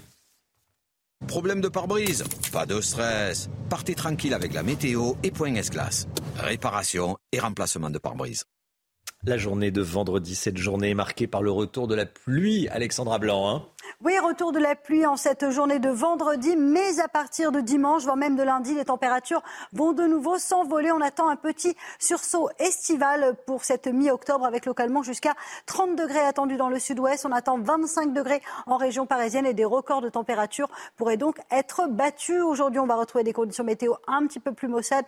Hier, dans les Vosges ou encore dans le Var, on avait du beau temps. Et bien là, changement de décor avec l'arrivée de cette nouvelle perturbation qui donne ce matin de fortes pluies sur le nord-ouest, principalement entre la Bretagne, la Normandie ou encore en redescendant vers le sud-ouest. Un temps bien gris et humide sur les trois quarts du pays. En revanche, si vous êtes autour du golfe du Lion ou encore entre la Côte d'Azur et la Corse, plein soleil ce matin. Dans l'après-midi, toujours ce même type de conditions. La perturbation qui va donc se décaler en direction de la Bourgogne, de la Franche-Comté ou encore du Nord. Si vous êtes à Paris, si vous êtes à Strasbourg ou encore sur la région lilloise, eh bien, le mauvais temps sera donc au rendez-vous avec en prime, regardez, le retour du vent, forte rafale de vent, donc un temps vraiment très automnal très mitigé, avec un ressenti parfois assez désagréable. En revanche, plus vous irez vers le sud, plus vous aurez du beau temps, avec d'excellentes conditions entre le Languedoc-Roussillon, la Côte d'Azur, la Corse, avec néanmoins le retour d'un petit peu de vent. Les températures très douces ce matin, rien à signaler. 14 degrés à Paris, 18 degrés pour le Pays Basque. Et dans l'après-midi, les températures restent très douces au nord comme au sud, hein, avec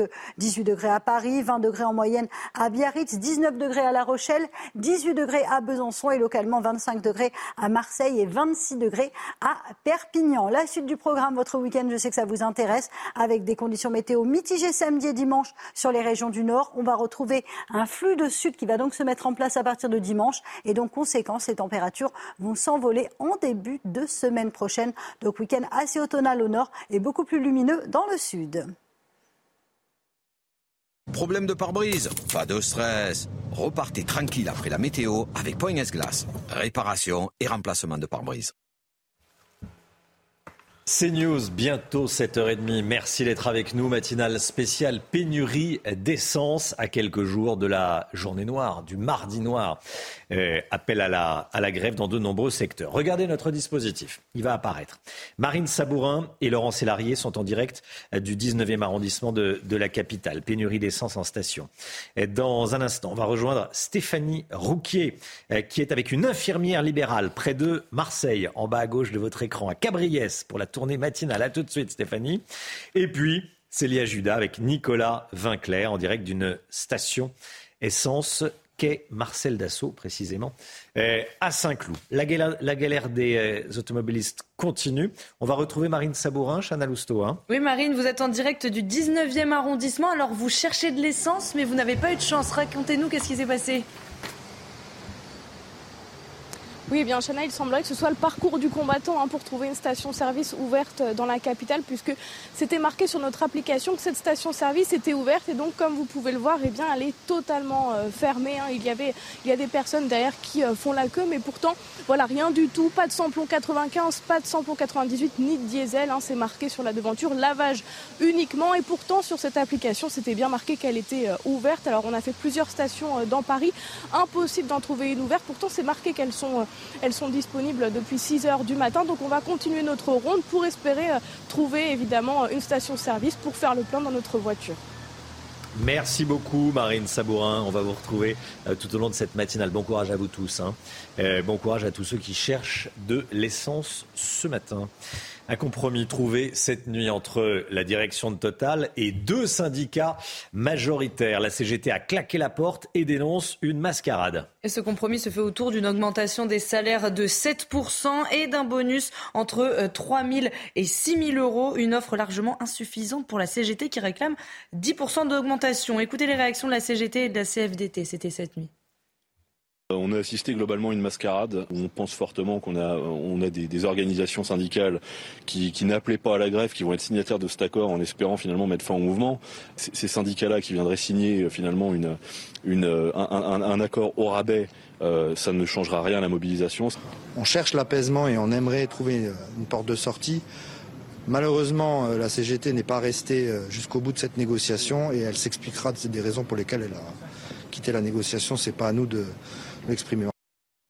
voilà, plus 7% d'augmentation et un bonus de 3 à 6 000 euros. Euh, voilà ce que propose donc la, direction de, Total. Qu'est-ce que vous en pensez? Tiens, vous pouvez aller sur les réseaux sociaux, euh, nous le dire. Et puis je poserai cette euh, question à Nicolas Dupont-Aignan qui sera avec nous à, à 8h15. Quelle est la situation du côté des raffineries? Regardez, on fait le point ensemble. 5 raffineries sur 7 toujours à l'arrêt. La raffinerie de Fos-sur-Mer est la seule à avoir voté la fin du mouvement.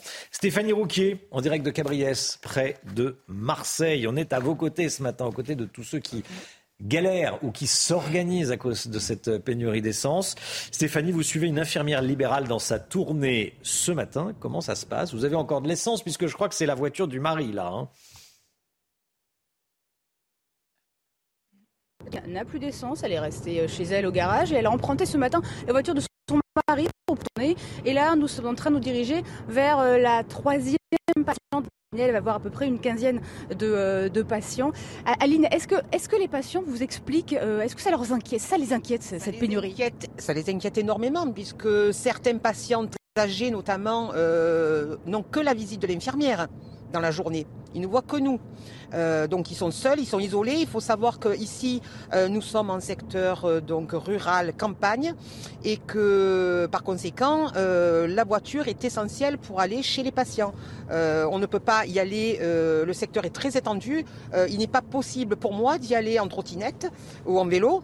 on est obligé d'avoir une voiture et puis les patients sont inquiets parce qu'ils se disent s'ils n'ont plus l'infirmière pour leur leurs piqûres euh, pour les diabétiques, pour les perfusions qu'on a aussi actuellement, euh, notamment c'est très très important. Et il y en a qui sont isolés où la famille est éloignée, donc euh, il, est, inconcevable qu'on ne puisse plus se rendre chez les patients, d'autant que le syndicat infirmier FNI donc a alerté dès la semaine dernière, a réclamé à Coriacri à ce que les stations soient réquisitionnées avec une priorité euh, sécurisée pour les infirmières, puisque certaines ont quand même été euh, verbalement insultées euh, et bousculées par certains automobilistes impatients. ce qui est quand même inadmissible. Dans, là, si je comprends bien, pour vous, pour votre tournée, là, vous avez 400 km possible avec la voiture de votre mari. Pour l'instant. Et après? Eh bien, après, plus rien.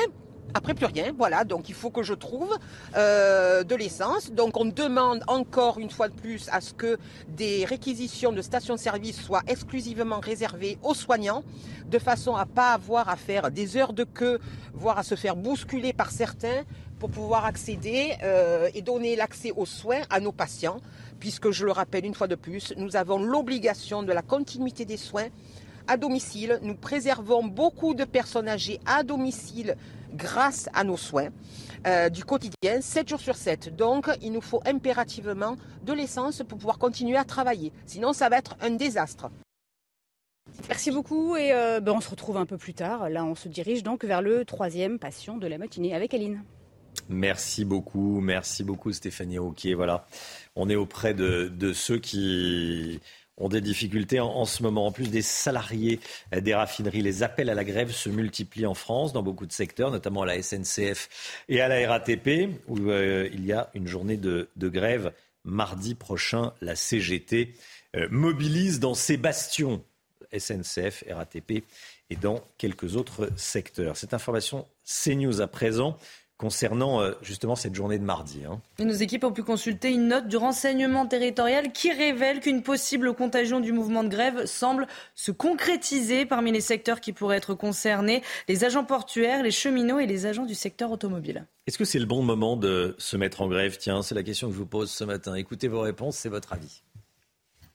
Euh, il y a des personnes qui sont vulnérables plus que d'autres et cette grève va faire que creuser ces inégalités. La situation déjà au niveau international est préoccupante pour la France et les conséquences économiques que l'on subit déjà sont déjà assez compliquées pour, pour nous. Ils restent sur leur petit statu quo de, de bons petits syndicalistes pour faire grève et profiter de leurs petits privilèges en se basant sur une pseudo-révolution. Je trouve ça inadmissible de faire payer les autres.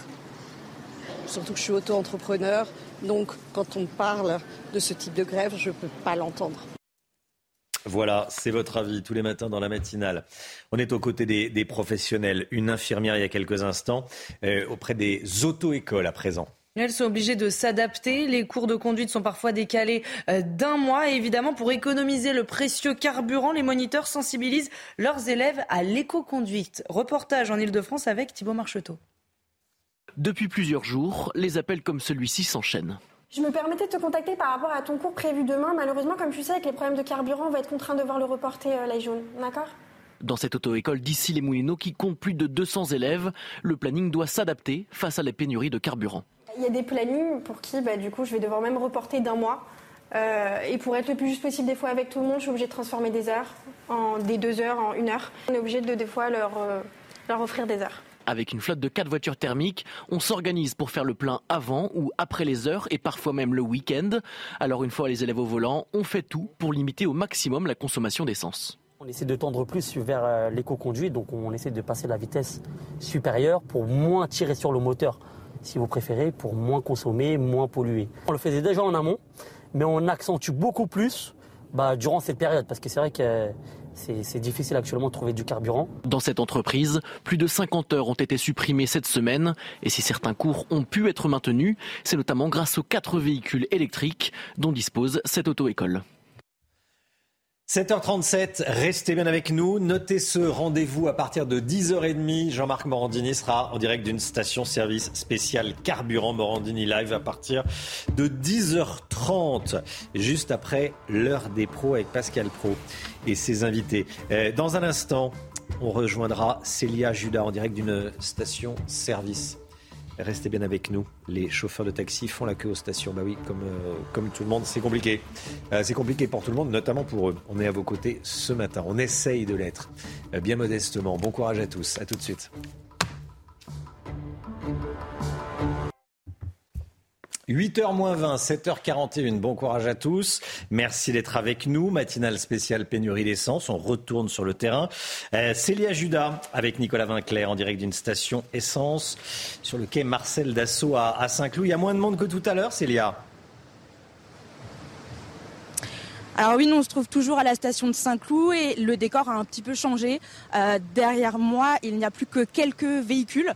Euh, la situation est assez euh, inédite pour la simple et bonne raison que plusieurs pompes ont été fermées. Ici, on ne trouve plus que de l'éthanol et du diesel. Donc, euh, ces quelques automobilistes sont chanceux. devant eux, 5 voire 10 minutes de queue seulement. Et pour les autres, il a fallu chercher d'autres stations pour trouver notamment du super. Heureusement, ils peuvent compter sur de nombreuses applications qui ont été déployées pour pouvoir trouver plus facilement une station essence et se réapprovisionner en carburant.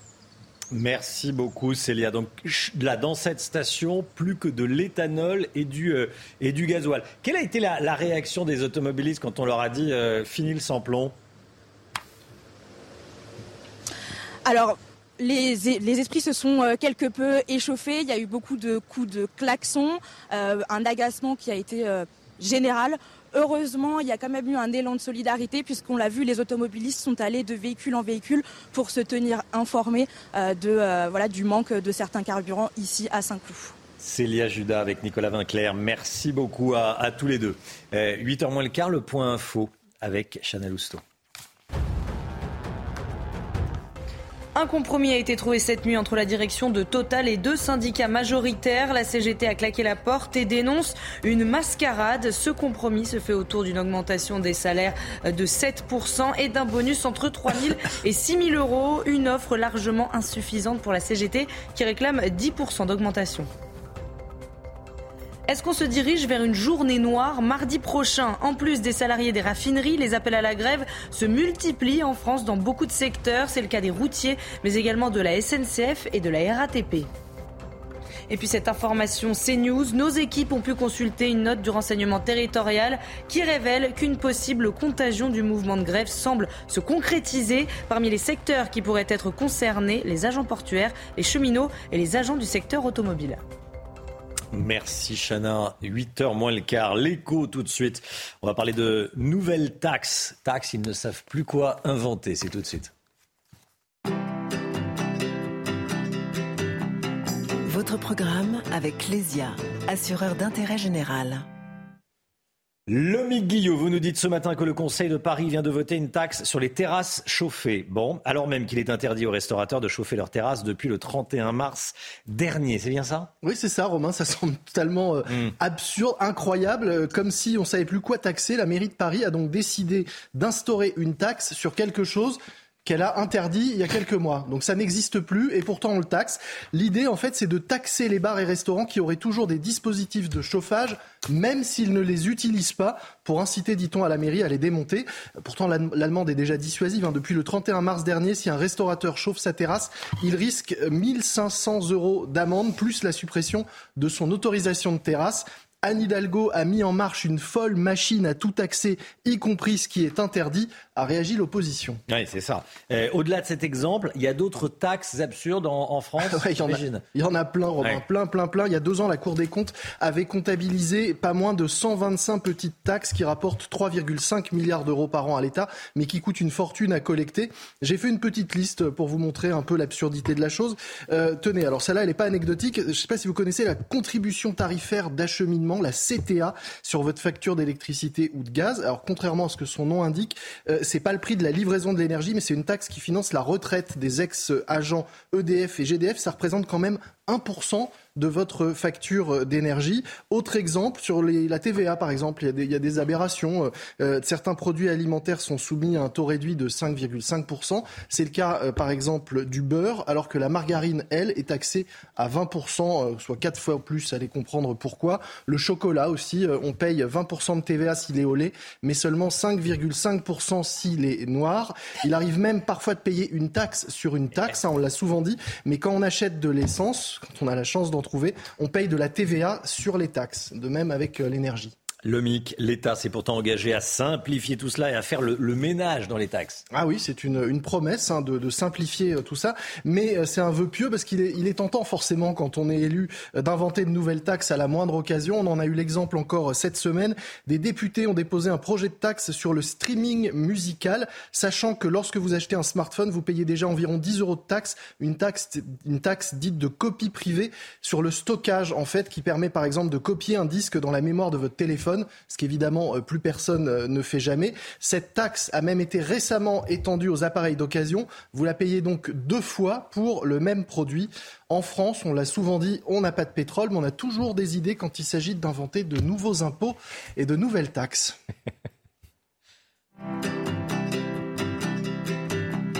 C'était votre programme avec Clésia, assureur d'intérêt général.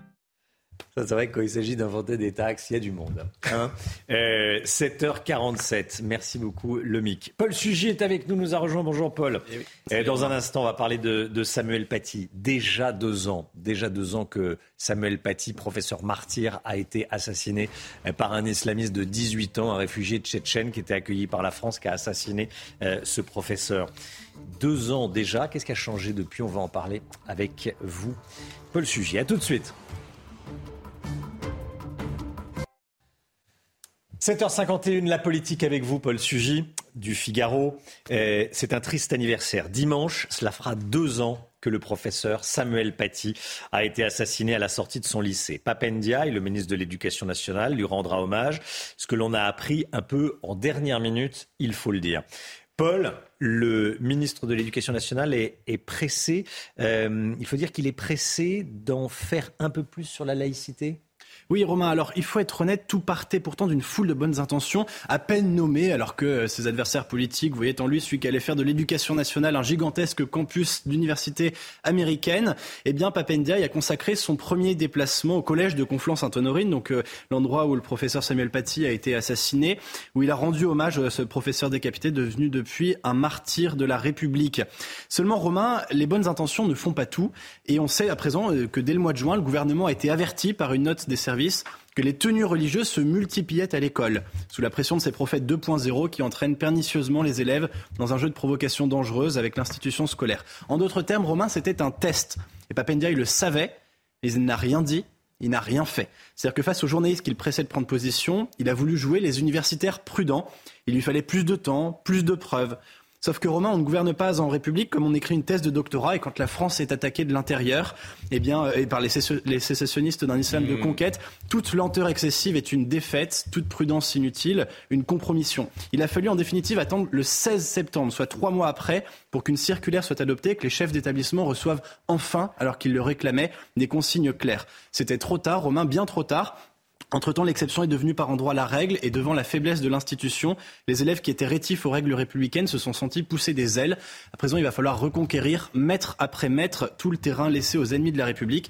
Et ces efforts supplémentaires sont évidemment le prix de notre lâcheté. Paul, je vais me faire l'avocat de Papendiaï.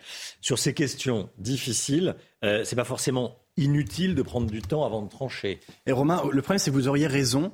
Vous auriez raison si nous n'étions pas le 14 octobre 2022, mais 2002. Il y a 20 ans, euh, certes, l'offensive islamiste qui jouait sur notre sol était d'une nature inédite. Il y a 20 ans, Georges Bensoussan venait tout juste de publier Les territoires perdus de la République, dans lequel il essayait justement de décrire ces dérives antisémites, misogynes ou racistes d'une jeunesse que nous avions abandonnée et qui puisait dans l'islam la sève vénéneuse euh, qui lui manquait pour croître. Mais 20 ans ont passé depuis, et Papendiaï, pendant qu'il s'intéressait aux théories racialistes de la gauche américaine, eh bien peut-être a manqué tous les travaux sérieux d'universitaires renommés en France qui ont montré la progression de cette hydre islamiste que désormais l'on sait nommer et surtout que l'on sait combattre.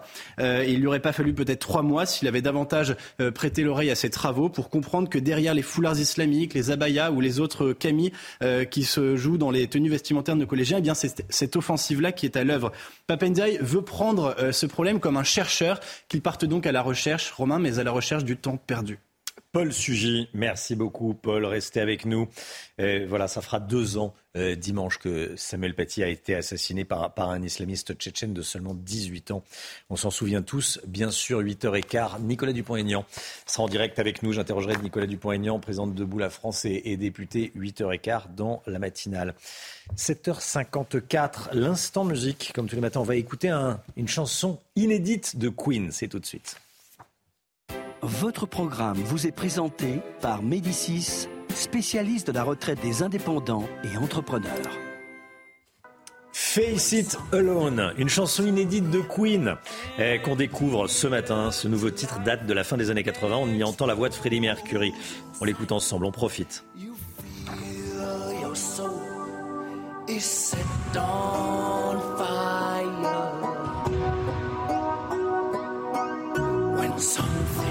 so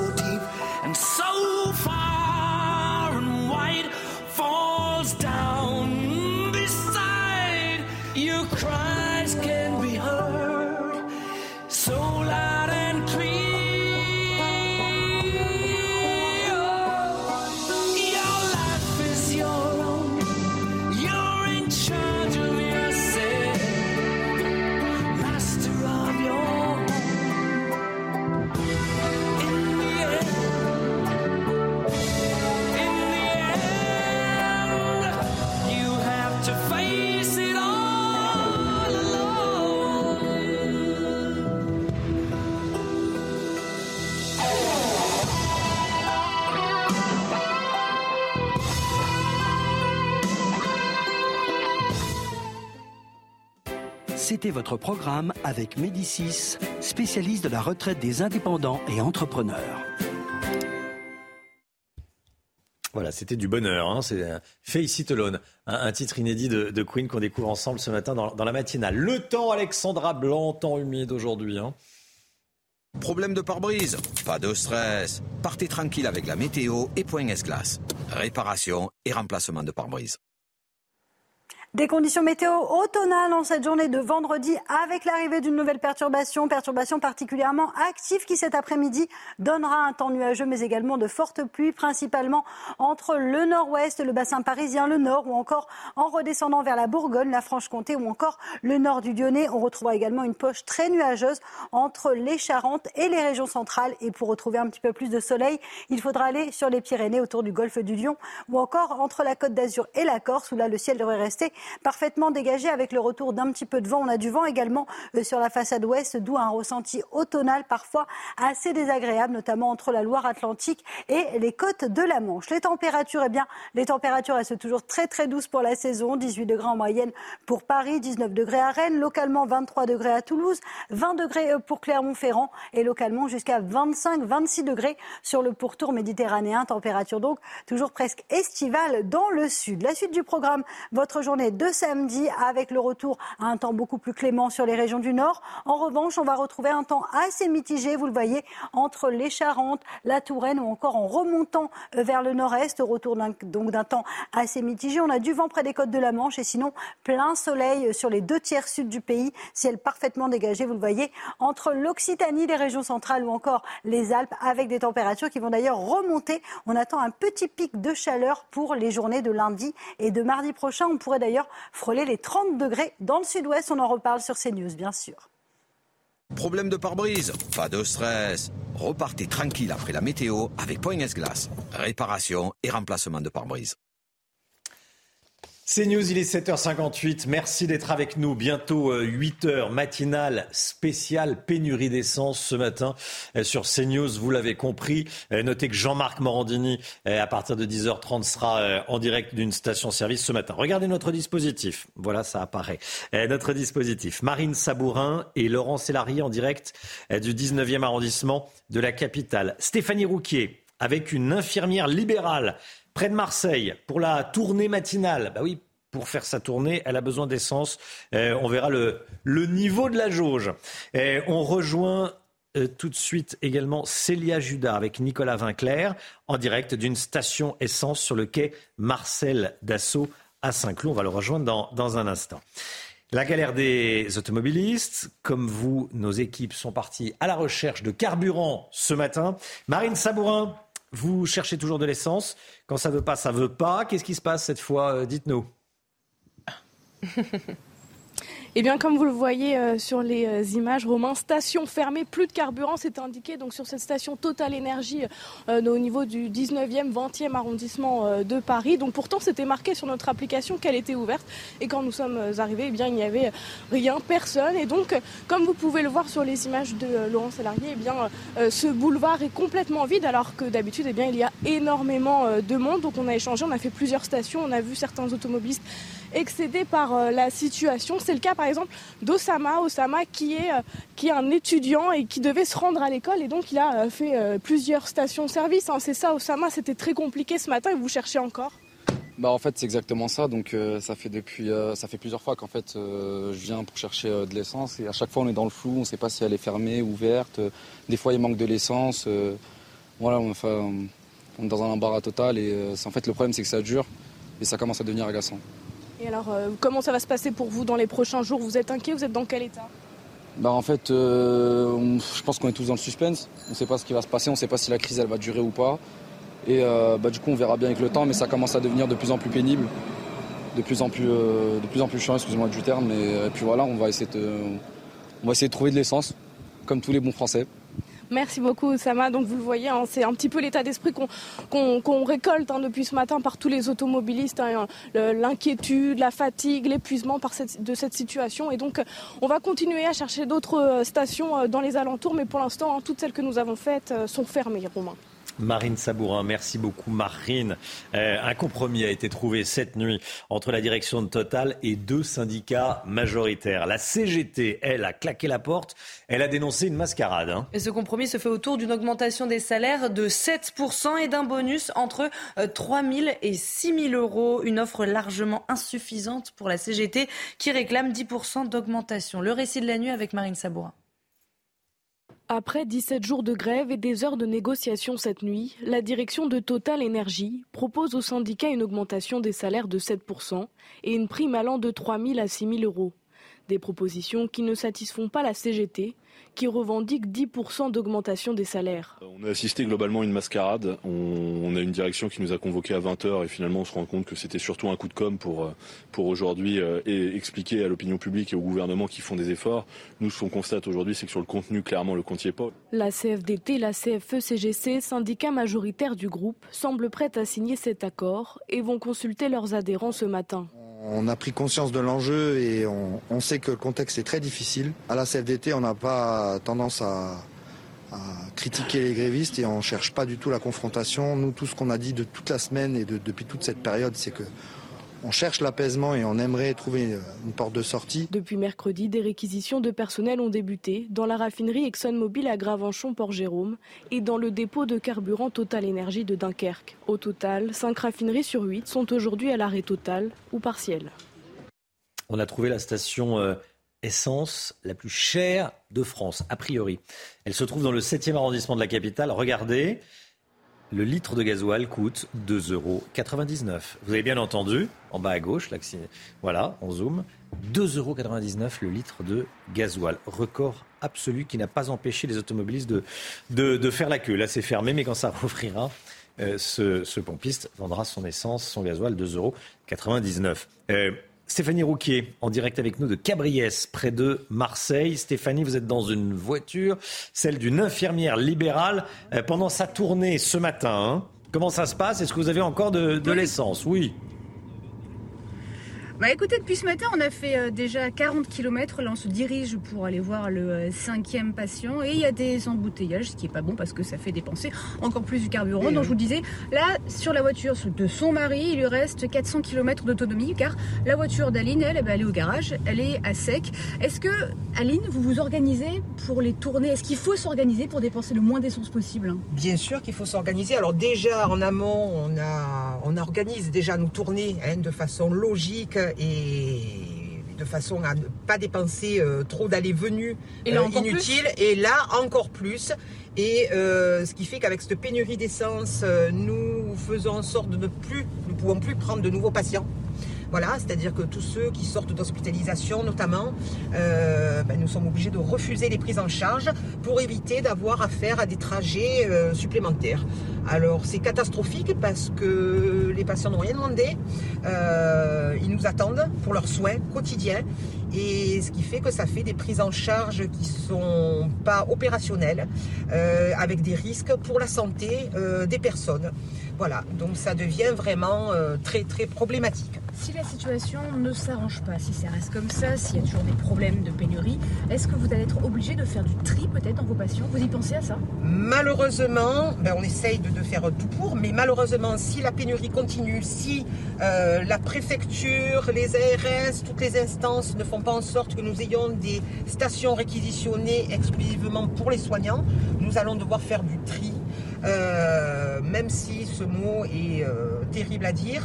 Et euh, nous allons devoir donc réorienter certains patients vers les hôpitaux qui sont déjà bien bien débordés. Merci beaucoup Aline. et donc on va continuer la tournée, vous l'avez entendu. Les, euh, infirmiers euh, libéraux du département sont très en colère car mercredi soir il y a la préfecture qui a euh, communiqué sur les sept stations qui étaient réquisitionnées dans le département pour les prioritaires, les professions prioritaires et cette liste est également tombée. Et dans cette liste, il y a beaucoup d'administratifs comme des employés euh, de l'ARS, des préfectures, des sous-préfectures, bien évidemment euh, des, euh, des, métiers d'urgence comme des pompiers, des policiers, des gendarmes, mais les infirmiers libéraux des Bouches-du-Rhône n'y figurent pas. Ah oui, ça alors, les infirmiers libéraux des Bouches-du-Rhône qui ne figurent pas parmi les, professions prioritaires. C'est étonnant pour le moins qu'on puisse dire. Merci beaucoup Stéphanie Rouquier. On va partir euh, gare Saint-Lazare à Paris. La SNCF et la RATP sont appelés à faire grève mardi prochain. On craint un, mardi noir, Chana. Hein. Oui, alors est-ce que cela vous inquiète et comment est-ce que vous allez vous organiser? On va aller euh, sur le terrain rejoindre Maureen Vidal et Charles Poussou en direct de la gare Saint-Lazare à Paris. Maureen, quel est le ressenti des usagers que vous avez rencontrés ce matin?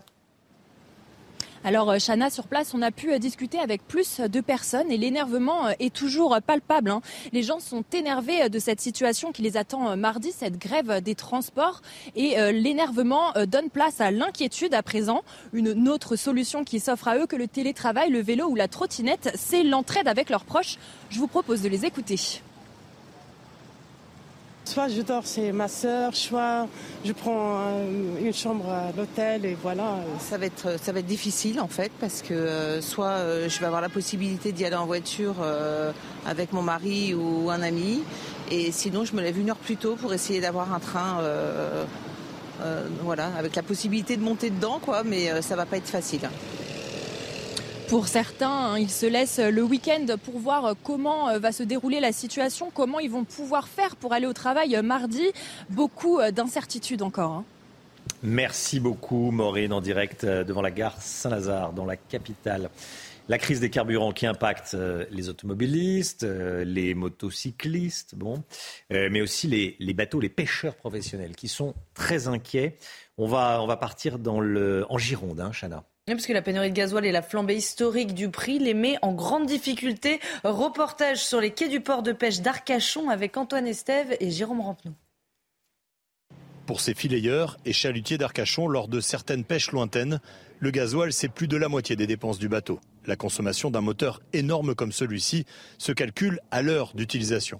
L'hiver, on monte en Noirmoutier, Belle-Île. En route, on consomme entre 35 et 40 litres. Et après, quand on est en mode pêche, c'est. On va dire 6-7 euh, litres.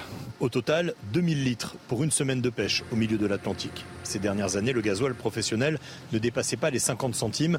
Il est maintenant à plus d'un euro le litre. Beaucoup de pêcheurs affirment que leur activité n'est plus rentable. On stoppe les bateaux trois mois dans l'année déjà. C'est ça, plus, plus, ben, plus tout le reste. Après, euh, voilà, c'est sûr que les années vont être compliquées. Quoi. Les années à venir, je pense que ouais, ça va être compliqué. Avec les blocages dans les raffineries, ils craignent aussi une pénurie d'essence dès la semaine prochaine. Pour continuer à pêcher, ils doivent naviguer moins vite et moins loin. Faut mollir la manette. C'est comme en voiture, quoi. On mollit un peu. C'est-à-dire On rallonge le trajet. On va plus doucement. Pas le choix, faut y aller, faut continuer quand même. Après, si c'est vraiment trop cher à 1,10€, 1,20€, les bateaux s'arrêteront. Ici, plus de la moitié des entreprises sont déjà considérées comme fragiles économiquement. Cette nouvelle crise est un nouveau coup dur pour ce secteur qui emploie plus de 16 000 marins-pêcheurs en France. Voilà, je vous rappelle que Jean-Marc Morandini sera à partir de 10h30 dans Morandini Live en direct d'une station-service spéciale carburant 10h30, juste après l'heure des pros. Cette information qu'on vous donne ce matin, nos équipes ont pu consulter une note du renseignement territorial, la police, hein, le renseignement, qui révèle qu'une contagion du mouvement de grève euh, pourrait avoir lieu. Ils craignent une contagion, Gauthier Lebret. Hein. Oui, c'est euh, notre service police-justice de CNews qui a vu cette note. Effectivement, Romain, la contagion semble se matérialiser concrètement. Les dockers, les cheminots, les agents du secteur euh, automobile pourraient se mettre en grève eux aussi. Mais en fait, la contagion, elle est déjà là puisque on s'apprête à vivre un mardi euh, noir avec notamment la SNCF et la, RATP eh qui rejoignent le mouvement. Donc, vous voyez aussi les routiers qui vont se mettre en grève, qui rejoignent donc le mouvement des raffineries. Et en plus, dans les raffineries, c'est pas prêt de s'arrêter puisque la CGT est complètement inflexible. Elle voulait 10% de hausse des salaires. Hier, Total Energy a proposé 7%. C'est un peu le but d'une négociation. Vous venez avec 10%, Total disait zéro. Eh bien, vous coupez la poire en deux. Hors de question pour la CGT. Donc, c'est pas prêt de s'arrêter, Romain. Merci beaucoup Gauthier, restez bien avec nous dans un instant. Nicolas Dupont-Aignan, président de Debout la France et député de l'Essonne, sera avec nous. À tout de suite.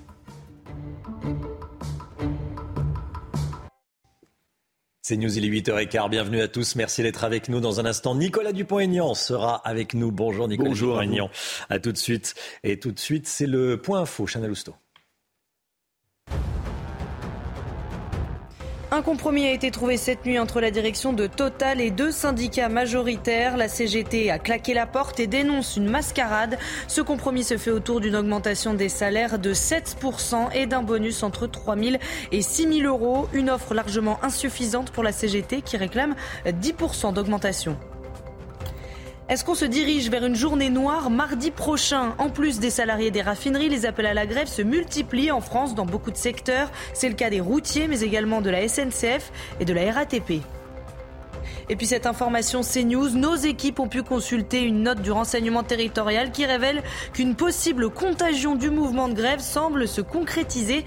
Alors parmi les secteurs qui pourraient être concernés, les agents portuaires, les cheminots et les agents du secteur automobile. Nicolas Dupont-Aignan est avec nous, euh, président de Debout la France, député de, l'Essonne. Euh, on va commenter euh, les différents points d'actualité, évidemment. je voulais qu'on commence par cet accord qui envoie d'être signé chez Total, avec des syndicats majoritaires, sans la CGT qui claque la porte, qui dénonce une mascarade. Total propose 7% d'augmentation et de 3 à 6 000 euros de bonus. Un mot sur cet accord, il est acceptable? Bah, Enfin, on est dans un pays incroyable le PDG de Total s'est octroyé 700% d'augmentation depuis 2014, 52% euh, d'augmentation en 2021. 2 milliards 6 de dividendes exceptionnels liés au surprofit incroyable de cette société. C'est une très belle société.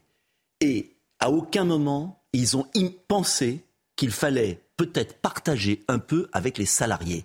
Et il a fallu que les Français vivent un enfer depuis une semaine que le gouvernement n'a pas vu, il a fallu que nos concitoyens soient pris en otage pour que, enfin, il y ait euh, le minimum, c'est qu'une société qui accumule autant de profits en fasse partager ses salariés qui travaillent dur. C'est tout. Donc vous comprenez la colère des salariés de, je, je comprends la colère des salariés français. Et je ne comprends pas comment le gouvernement n'a pas pu depuis des mois, parce que ça fait des mois que ça dure, envoyer un message clair. Il est normal que des entreprises gagnent de l'argent.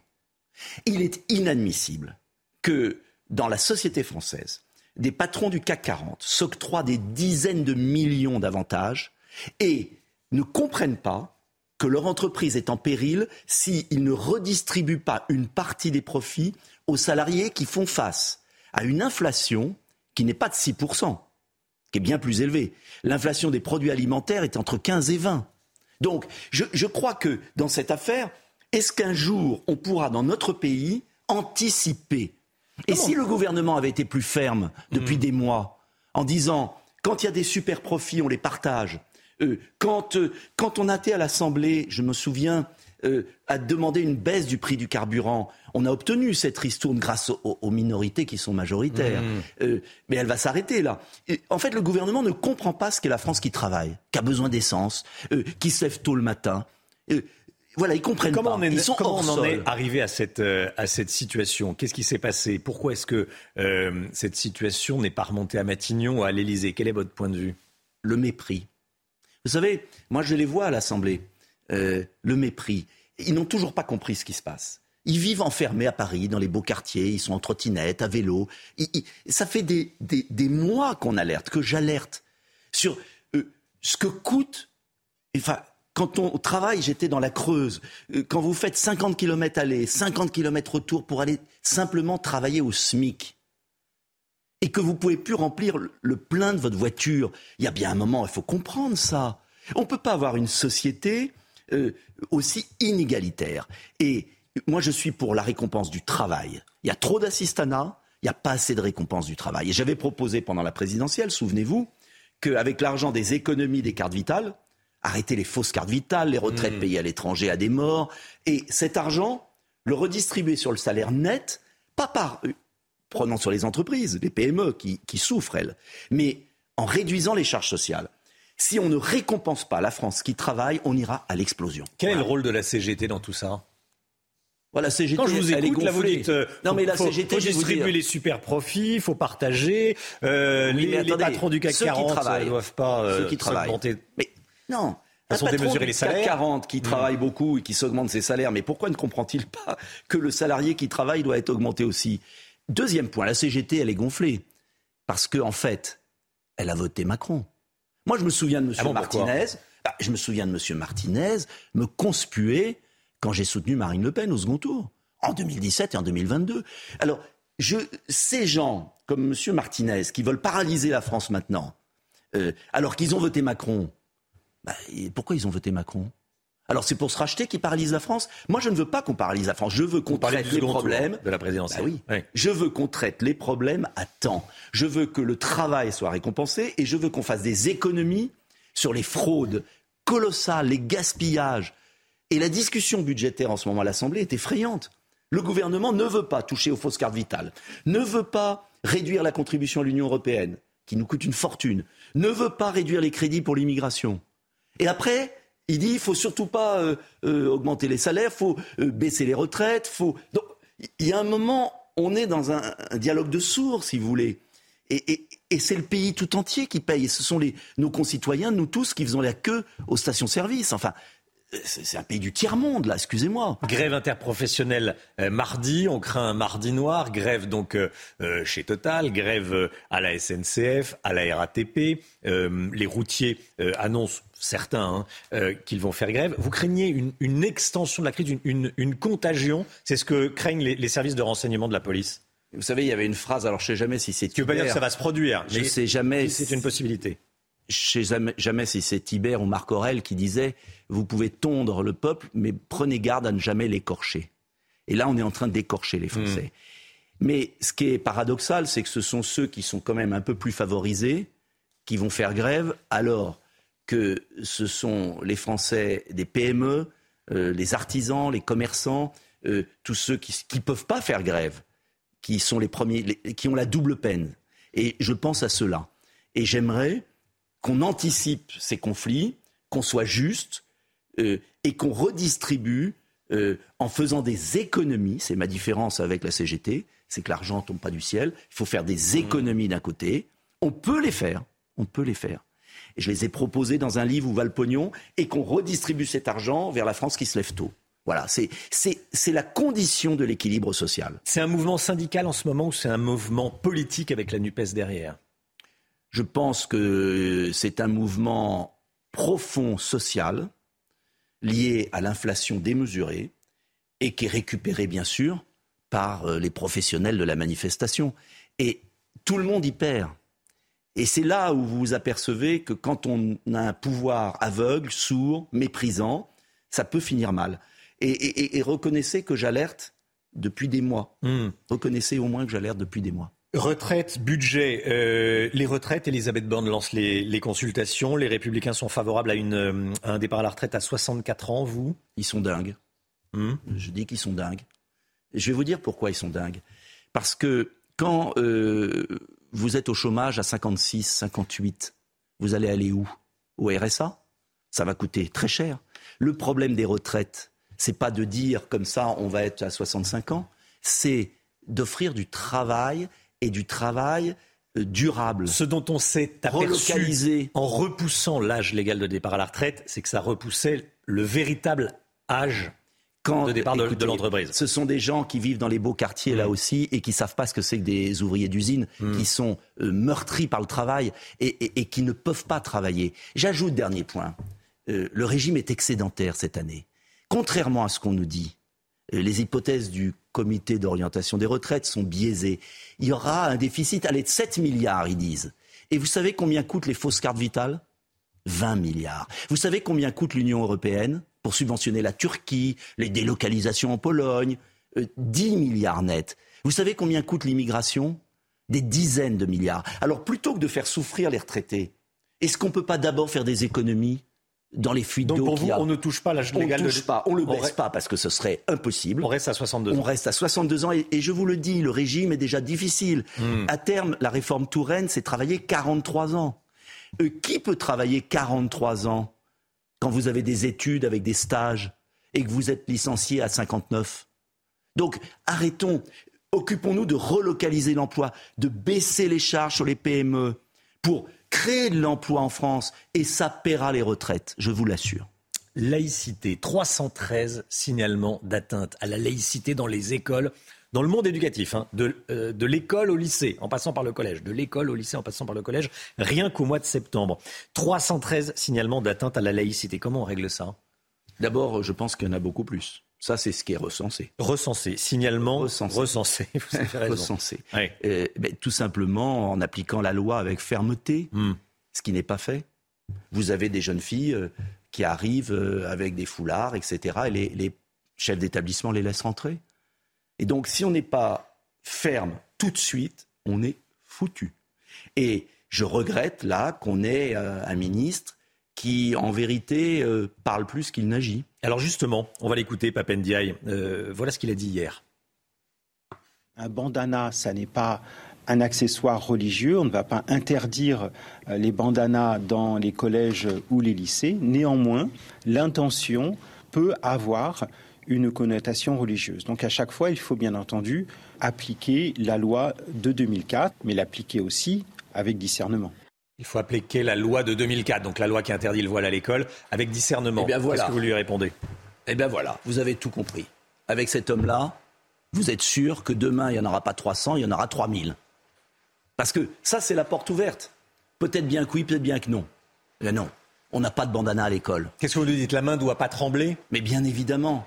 Euh, mais c'est le représentant de la woke culture.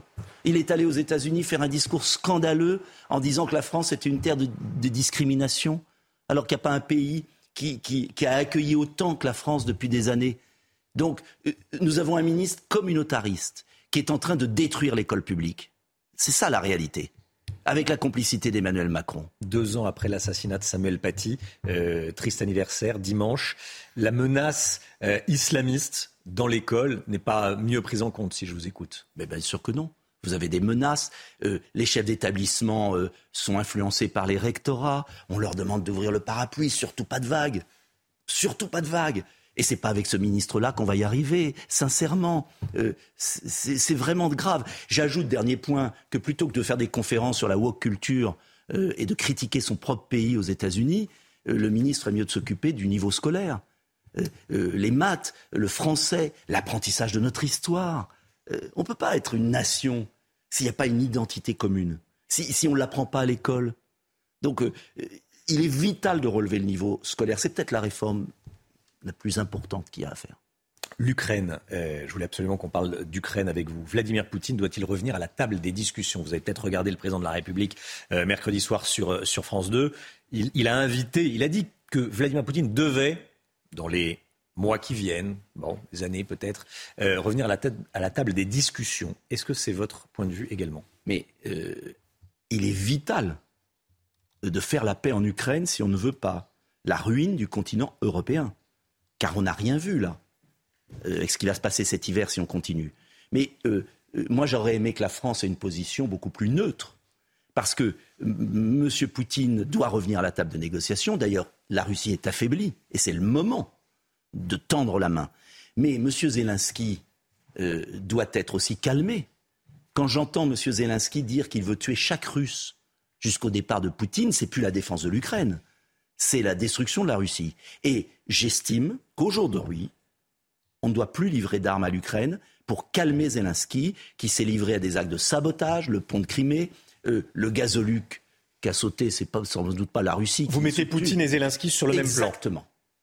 Euh, Zelensky est à va en guerre, soutenu par l'Union européenne avec des déclarations de folie de M. Borrell cette nuit, de Mme van der Leyen, qui est accusée en plus de corruption. Euh, c'est pas possible de continuer comme ça. Alors, je ne cherche pas à excuser Poutine. Poutine est l'agresseur.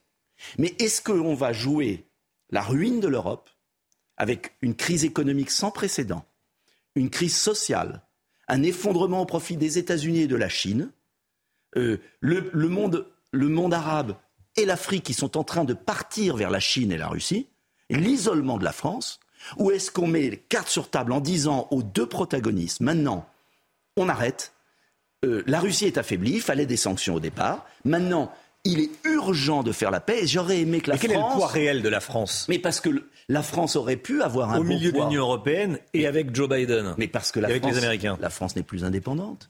Euh, regardez Erdogan. Erdogan va, en fait, Erdogan, le président, le premier ministre, le premier président turc, euh, est en train de faire ce que Jacques Chirac, Dominique de Villepin, le général de Gaulle auraient fait euh, s'ils avaient été là aujourd'hui. C'est-à-dire qu'au lieu d'être les petits télégraphistes de la Commission de Bruxelles, euh, si la France avait été la France, elle aurait condamné la Russie, mais elle aurait aussi raisonné l'Ukraine. Et la France aurait pu être ce, ce faiseur de paix.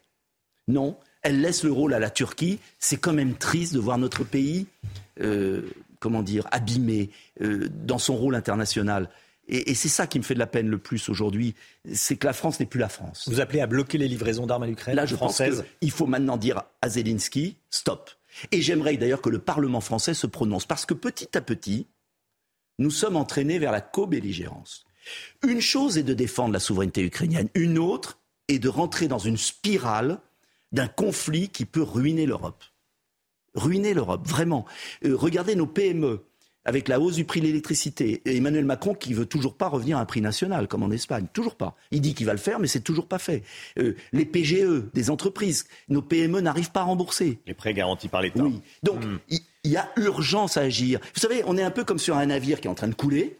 La France, le navire France coule, et le capitaine dit c'est la faute des Français, alors que c'est lui qui a creusé des, qui a fait des trous dans la coque. Enfin, c'est quand même.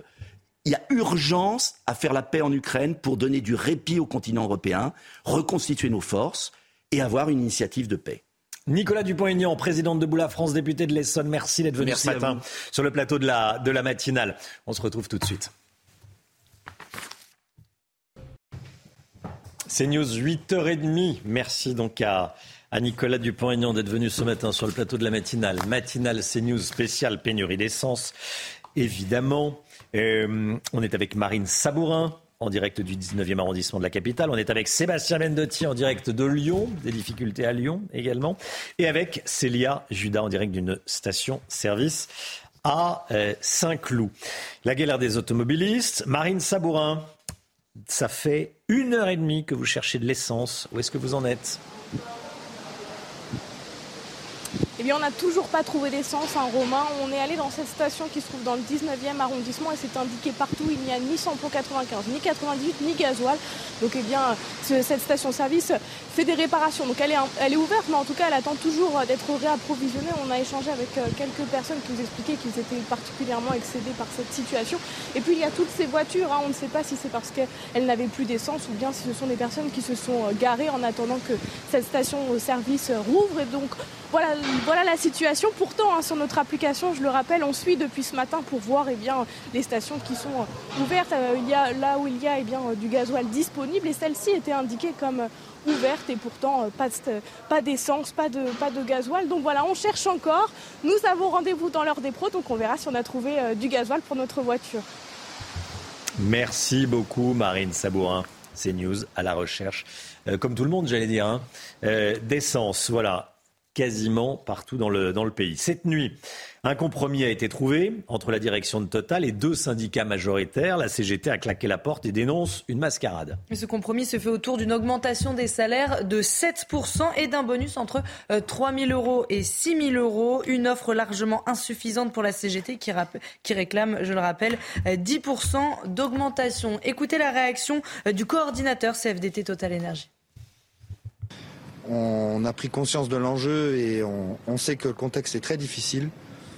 Euh, à la CFDT, on n'a pas tendance à, critiquer les grévistes et on ne cherche pas du tout la confrontation. Nous, tout ce qu'on a dit de toute la semaine et de- depuis toute cette période, c'est que on cherche l'apaisement et on aimerait trouver une porte de sortie. Malheureusement, euh, la CGT n'est pas restée euh, jusqu'au bout de cette négociation et elle s'expliquera de- des raisons pour lesquelles elle a quitté la négociation. C'est pas à nous de l'exprimer.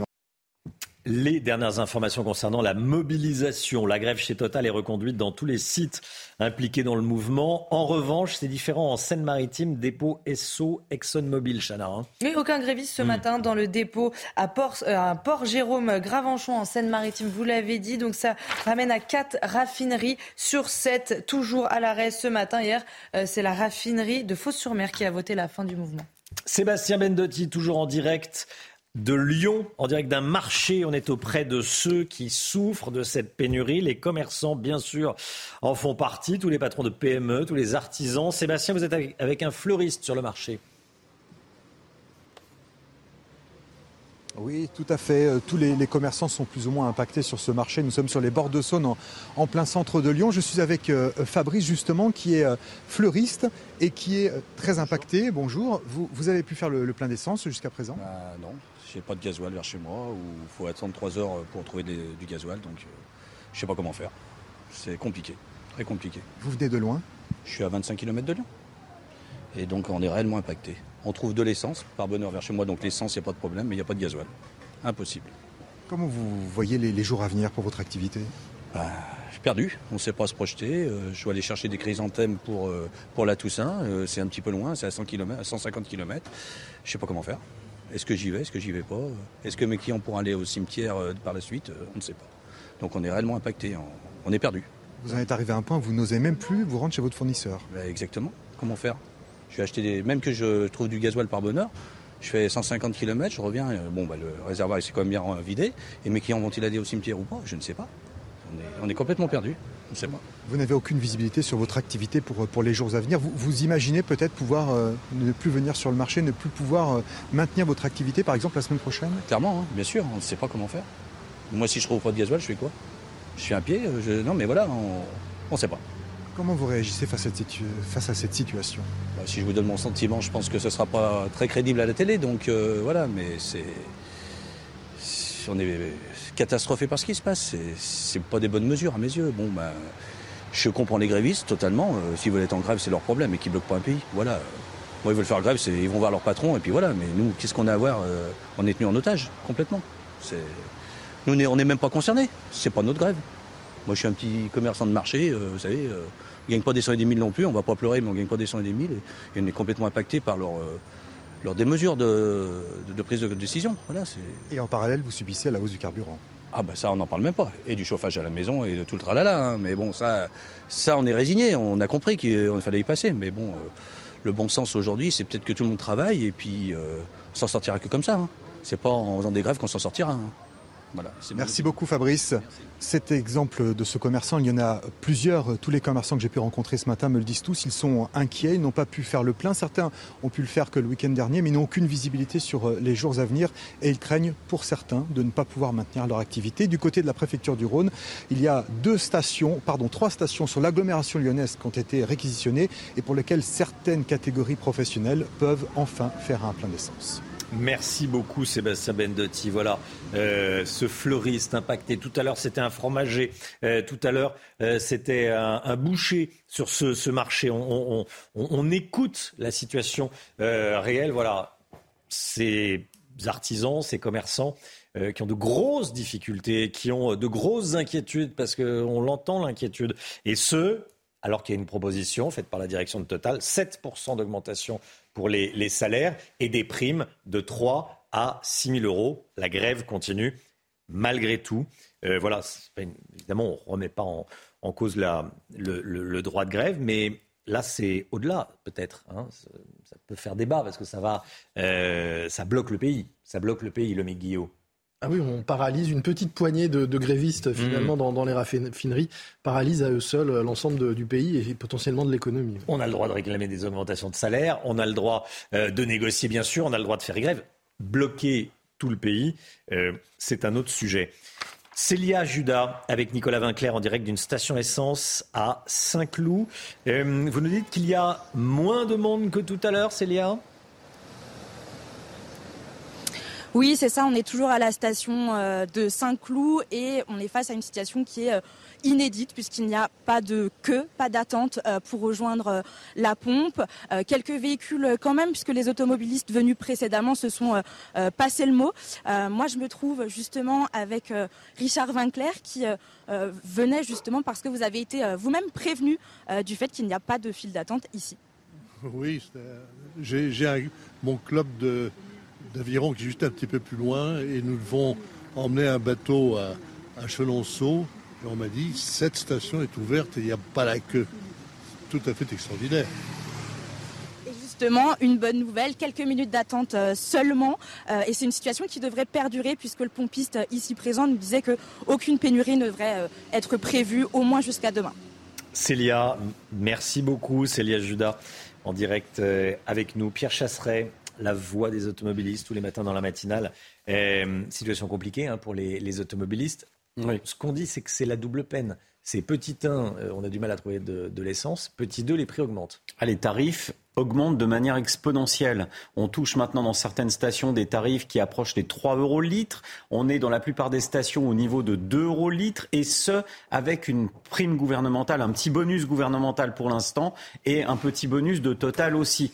Si on fait le compte de ce qui va s'arrêter au 31 octobre, dans la nuit du 31 octobre au 1er novembre, c'est-à-dire juste avant la Toussaint, eh bien, on va se retrouver avec une augmentation des prix à la pompe de quasiment 30 centimes. C'est-à-dire que vous voyez les prix des carburants aujourd'hui qui s'affichent. Lorsqu'on approche des 2 euros le litre, il va falloir donc augmenter à cela euh, la fin de la prime gouvernementale qui fera passer mathématiquement les prix à hauteur de 2,20 euros le litre. Ça sera tout simplement impossible pour les automobilistes de continuer. Pour l'instant, on l'accepte tous parce qu'on est bien content de trouver quelques litres de carburant ça et là. Mais la réalité, c'est que dès que, euh, on peut l'espérer, dès qu'on aura un retour à la normale assez rapide, je rappelle qu'il n'y a que 150 grévistes quand même à peu près en France, qui euh, aujourd'hui bloquent 40 millions d'automobilistes. Donc la proportion, elle est quand même assez déséquilibrée. Le retour à la normale, lorsqu'il arrivera, il y aura un autre sujet à gérer pour le gouvernement cette fois-ci. Ce sera véritablement les prix à la pompe pour les automobilistes. Merci beaucoup Pierre. En plus des salariés des raffineries, les appels à la grève se multiplient pour mardi prochain, notamment à la SNCF et à la RATP, deux bastions de la CGT. Hein. Alors comme tous les matins, on vous consulte, on vous donne la parole dans la matinale. Est-ce que c'est le bon moment justement pour faire grève? Eh bien écoutez vos réponses, c'est votre avis. Euh, il y a des personnes qui sont vulnérables plus que d'autres et cette grève va faire que creuser ces inégalités. La situation déjà au niveau international est préoccupante pour la France et les conséquences économiques que l'on subit déjà sont déjà assez compliquées pour, pour nous. Ils restent sur leur petit statu quo de, de bons petits syndicalistes pour faire grève et profiter de leurs petits privilèges en se basant sur une pseudo-révolution. Je trouve ça inadmissible de faire payer les autres. Surtout que je suis auto-entrepreneur, donc quand on parle de ce type de grève, je ne peux pas l'entendre. Voilà, c'est votre avis tous les matins dans, la matinale CNews. La grève donc reconduite sur tous les sites Total euh, impliqués dans le mouvement, Chana. Hein. Oui, en revanche, aucun gréviste ce matin dans le dépôt euh, ExxonMobil à Port-Jérôme en Seine-Maritime, ce qui revient à 4 raffineries sur 7 à l'arrêt ce matin. 9h moins le quart, la santé, tout de suite. Votre programme avec Citia Immobilier. Pour tous vos projets, pensez Citia Immobilier. Bien chez soi.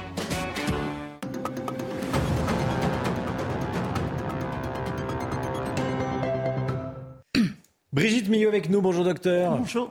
Un peu partout, on entend des nez qui cool, des nez qui... Enfin ça, ça fait pas trop de bruit, ceci dit. des éternuements, ça on les entend. des gens qui reniflent, ça on les entend. qui toussent.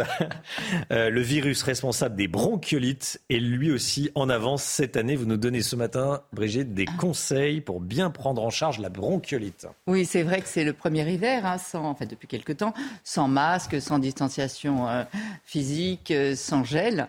Et donc les virus circulent partout. Alors le virus de la bronchiolite, dont on parle, c'est un virus que l'on appelle le virus respiratoire respiratoire pardon, syncytial, VRS. C'est un virus banal très contagieux qui circule, qui donne un rhume. Vous l'avez sûrement eu, enfin nous tous ici, on l'a eu. C'est un hmm. virus tout à fait banal. Mais il peut être ennuyeux chez les nourrissons et je vais vous expliquer pourquoi. En fait, lorsque l'on respire, euh, l'air passe par euh, la trachée, les bronches souches, des grosses bronches, ensuite des bronches de plus en plus petites, pour arriver aux bronchioles, qui sont de plus en plus fines, et au bout des bronchioles, il y a ce qu'on appelle les alvéoles, ce sont des petits sacs en forme un peu de, de grains de raisin, comme ça, et c'est là que se font tous les échanges, c'est là que l'air dépose l'oxygène dans notre sang, c'est à cet endroit-là que se font les échanges, donc l'oxygène dont on a besoin évidemment euh, pour, pour vivre. Euh, donc c'est à cet endroit-là que tout se passe au, bout des petites bronchioles toutes petites. Or, chez les nourrissons, lorsqu'il est, lorsqu'il est infecté par le virus, donc au début, il fait un petit rhume, tout ça, et puis après, ça descend. Mais quand ça arrive dans les bronchioles, qui là, chez un nourrisson de moins de deux mois, font moins d'un millimètre, le virus, qu'est-ce qu'il fait? Il va créer une inflammation, donc la paroi des petites bronchioles va s'épaissir et il y a toujours du mucus dedans pour lubrifier euh, les petites bronchioles. Mmh. Et ce mucus va être sécrété en grande quantité et tout ça, ça va boucher les bronchioles. On va le voir sur ce schéma. On va, voir que la, la bronchiole et la lumière de la bronchiole, vous voyez, à gauche une bronchiole normale, à droite la paroi qui s'épaissit, le mucus qui est sécrété et donc ça bouge complètement et donc l'air qui, qui, arrive, il peut pas aller jusqu'aux alvéoles. Donc on, on, peut on peut pas euh, respirer normalement. En plus, les tout petits ne savent pas respirer par la bouche, donc on a affaire à des bronchiolites qui touchent tout de même 30% des enfants de moins de 2 ans et qui sont la première cause d'hospitalisation chez les enfants de moins de un an. Première cause d'hospitalisation. Euh, donc on le voit. Alors, quels sont les principaux symptômes euh, On va le voir. C'est année, parce que ça commence évidemment comme un rhume banal, hein. donc année soit bouchée, soit qui coule, etc. Une fièvre pas tellement élevée en général, aux alentours de 38 une respiration bruyante parce que ça a du mal à passer. Donc c'est sifflant, c'est bruyant. On voit que l'enfant est gêné. Il y a les ailes du nez qui commencent un petit peu à battre comme ça. La respiration, on voit que le ventre c'est plus trop synchrone avec le thorax, euh, tout ça. Après, des difficultés pour s'alimenter. C'est-à-dire qu'en fait, vous avez un nourrisson qui finit pas ses biberons. On estime que oh, s'il y a trois biberons où il n'en prend que la moitié, là, il faut s'inquiéter. Je vais vous donner après les petits conseils à quel moment il faut pas s'inquiéter, mais en tout cas euh, être un peu vigilant. Ensuite, il a des difficultés pour s'endormir parce qu'il est gêné, il peut plus respirer. En plus, allongé et il est toujours allongé, hein, le nourrisson. C'est compliqué. Donc voilà les symptômes de la bronchiolite. Généralement, ça passe au bout de quelques jours. Hein. C'est un virus, euh, voilà. Mais c'est vrai qu'il y a des moments où il faut savoir être un peu plus vigilant, notamment chez euh, des nourrissons, donc tout petits. Hein. Euh, et oui, plus, plus vous êtes jeune, plus les bronches sont, sont, sont fines et vont se boucher facilement. Donc, un nourrisson de moins de six semaines, là, on fait vraiment très attention, on surveille. Des ou alors des anciens prématurés, là, jusqu'à trois mois, parce que dans la prématurité, il y a souvent des problèmes pulmonaires donc là, on, surveille, on est encore plus vigilant pendant une période un peu plus longue, pendant trois mois. Un an, de toute façon, même en oubliant les bronchiolites, un enfant qui change de comportement, qui ne s'alimente plus normalement et qui ne pas comme d'habitude, qui est soit apathique, soit qui pleure, qui est grognon et qui dort pas bien, de toute façon, là, ce sont toujours des signes euh, qu'il y a un problème. Donc on fait attention. Après les traitements, on va chercher évidemment à oxygéner l'enfant. À l'hôpital, qu'est-ce qu'ils vont faire? Ils vont mettre des petites lunettes, c'est-à-dire des petites sondes comme ça pour l'oxygéner, nettoyer le nez. Mais vous, vous pouvez déjà faire à la maison Dès que vous avez un nourrisson qui présente comme ça des signes, vous savez, le lavage de nez, c'est déjà très important. C'est assez difficile, mais on devrait apprendre le lavage de nez à la maternité comme on apprend à mettre une couche. Ce serait important et ça éviterait euh, bien des problèmes tous les ans. Une bonne idée. Qu'on va retenir. Merci Brigitte. C'était votre programme avec Citia Immobilier. Pour tous vos projets, pensez Citia Immobilier, bien chez soi. Voilà, faudrait apprendre le lavage de nez aux jeunes mamans et aux jeunes, euh, aux jeunes papas. 8h50, eh, plusieurs rendez-vous. L'heure des pros dans un instant, évidemment, comme tous les jours, avec Pascal Pro et tous ses invités. 10h30, Jean-Marc Morandini en direct d'une station-service. Morandini Live en direct, spécial station-service, spécial carburant avec euh, Jean-Marc sur CNews. Autre rendez-vous demain, 10h, samedi. Bonjour docteur Millot, vous allez parler de la douleur demain. BDM, bonjour docteur Millot, tous les samedis à 10 heures. Est-ce que vous savez quel est le seul organe du corps qui ne souffre pas? Hmm, Non. Le talon. Il y a eu une bonne réponse, mais vous aurez la réponse, vous l'avez pas entendue. Donc c'est demain 10 Le cerveau. la réponse. Le cerveau Mais oui, mais vous le dites, mince. Mais non, mais c'est Paul Sugy qui l'a dit, mais on l'a entendu, puisque moi je l'ai entendu. bon, bref, si vous voulez en savoir plus. C'était bien. Voilà. Allez, et on se retrouve euh, lundi, évidemment, pour euh, la matinale semaine. Demain, c'est la matinale week-end avec Anthony Favali. Belle journée à vous. Bon courage si vous cherchez du, si vous cherchez du carburant. Tout de suite, Pascal Pro dans l'heure des pros.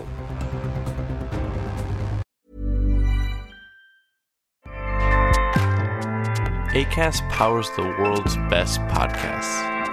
Here's a show that we recommend. Hi, I'm Jesse Cruikshank. Jesse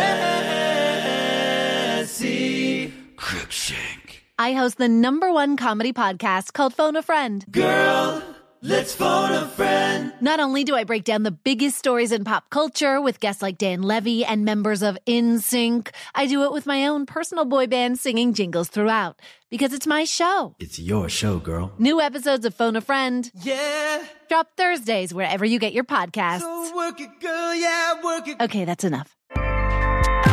ACAST helps creators launch, grow, and monetize their podcasts everywhere. ACAST.com.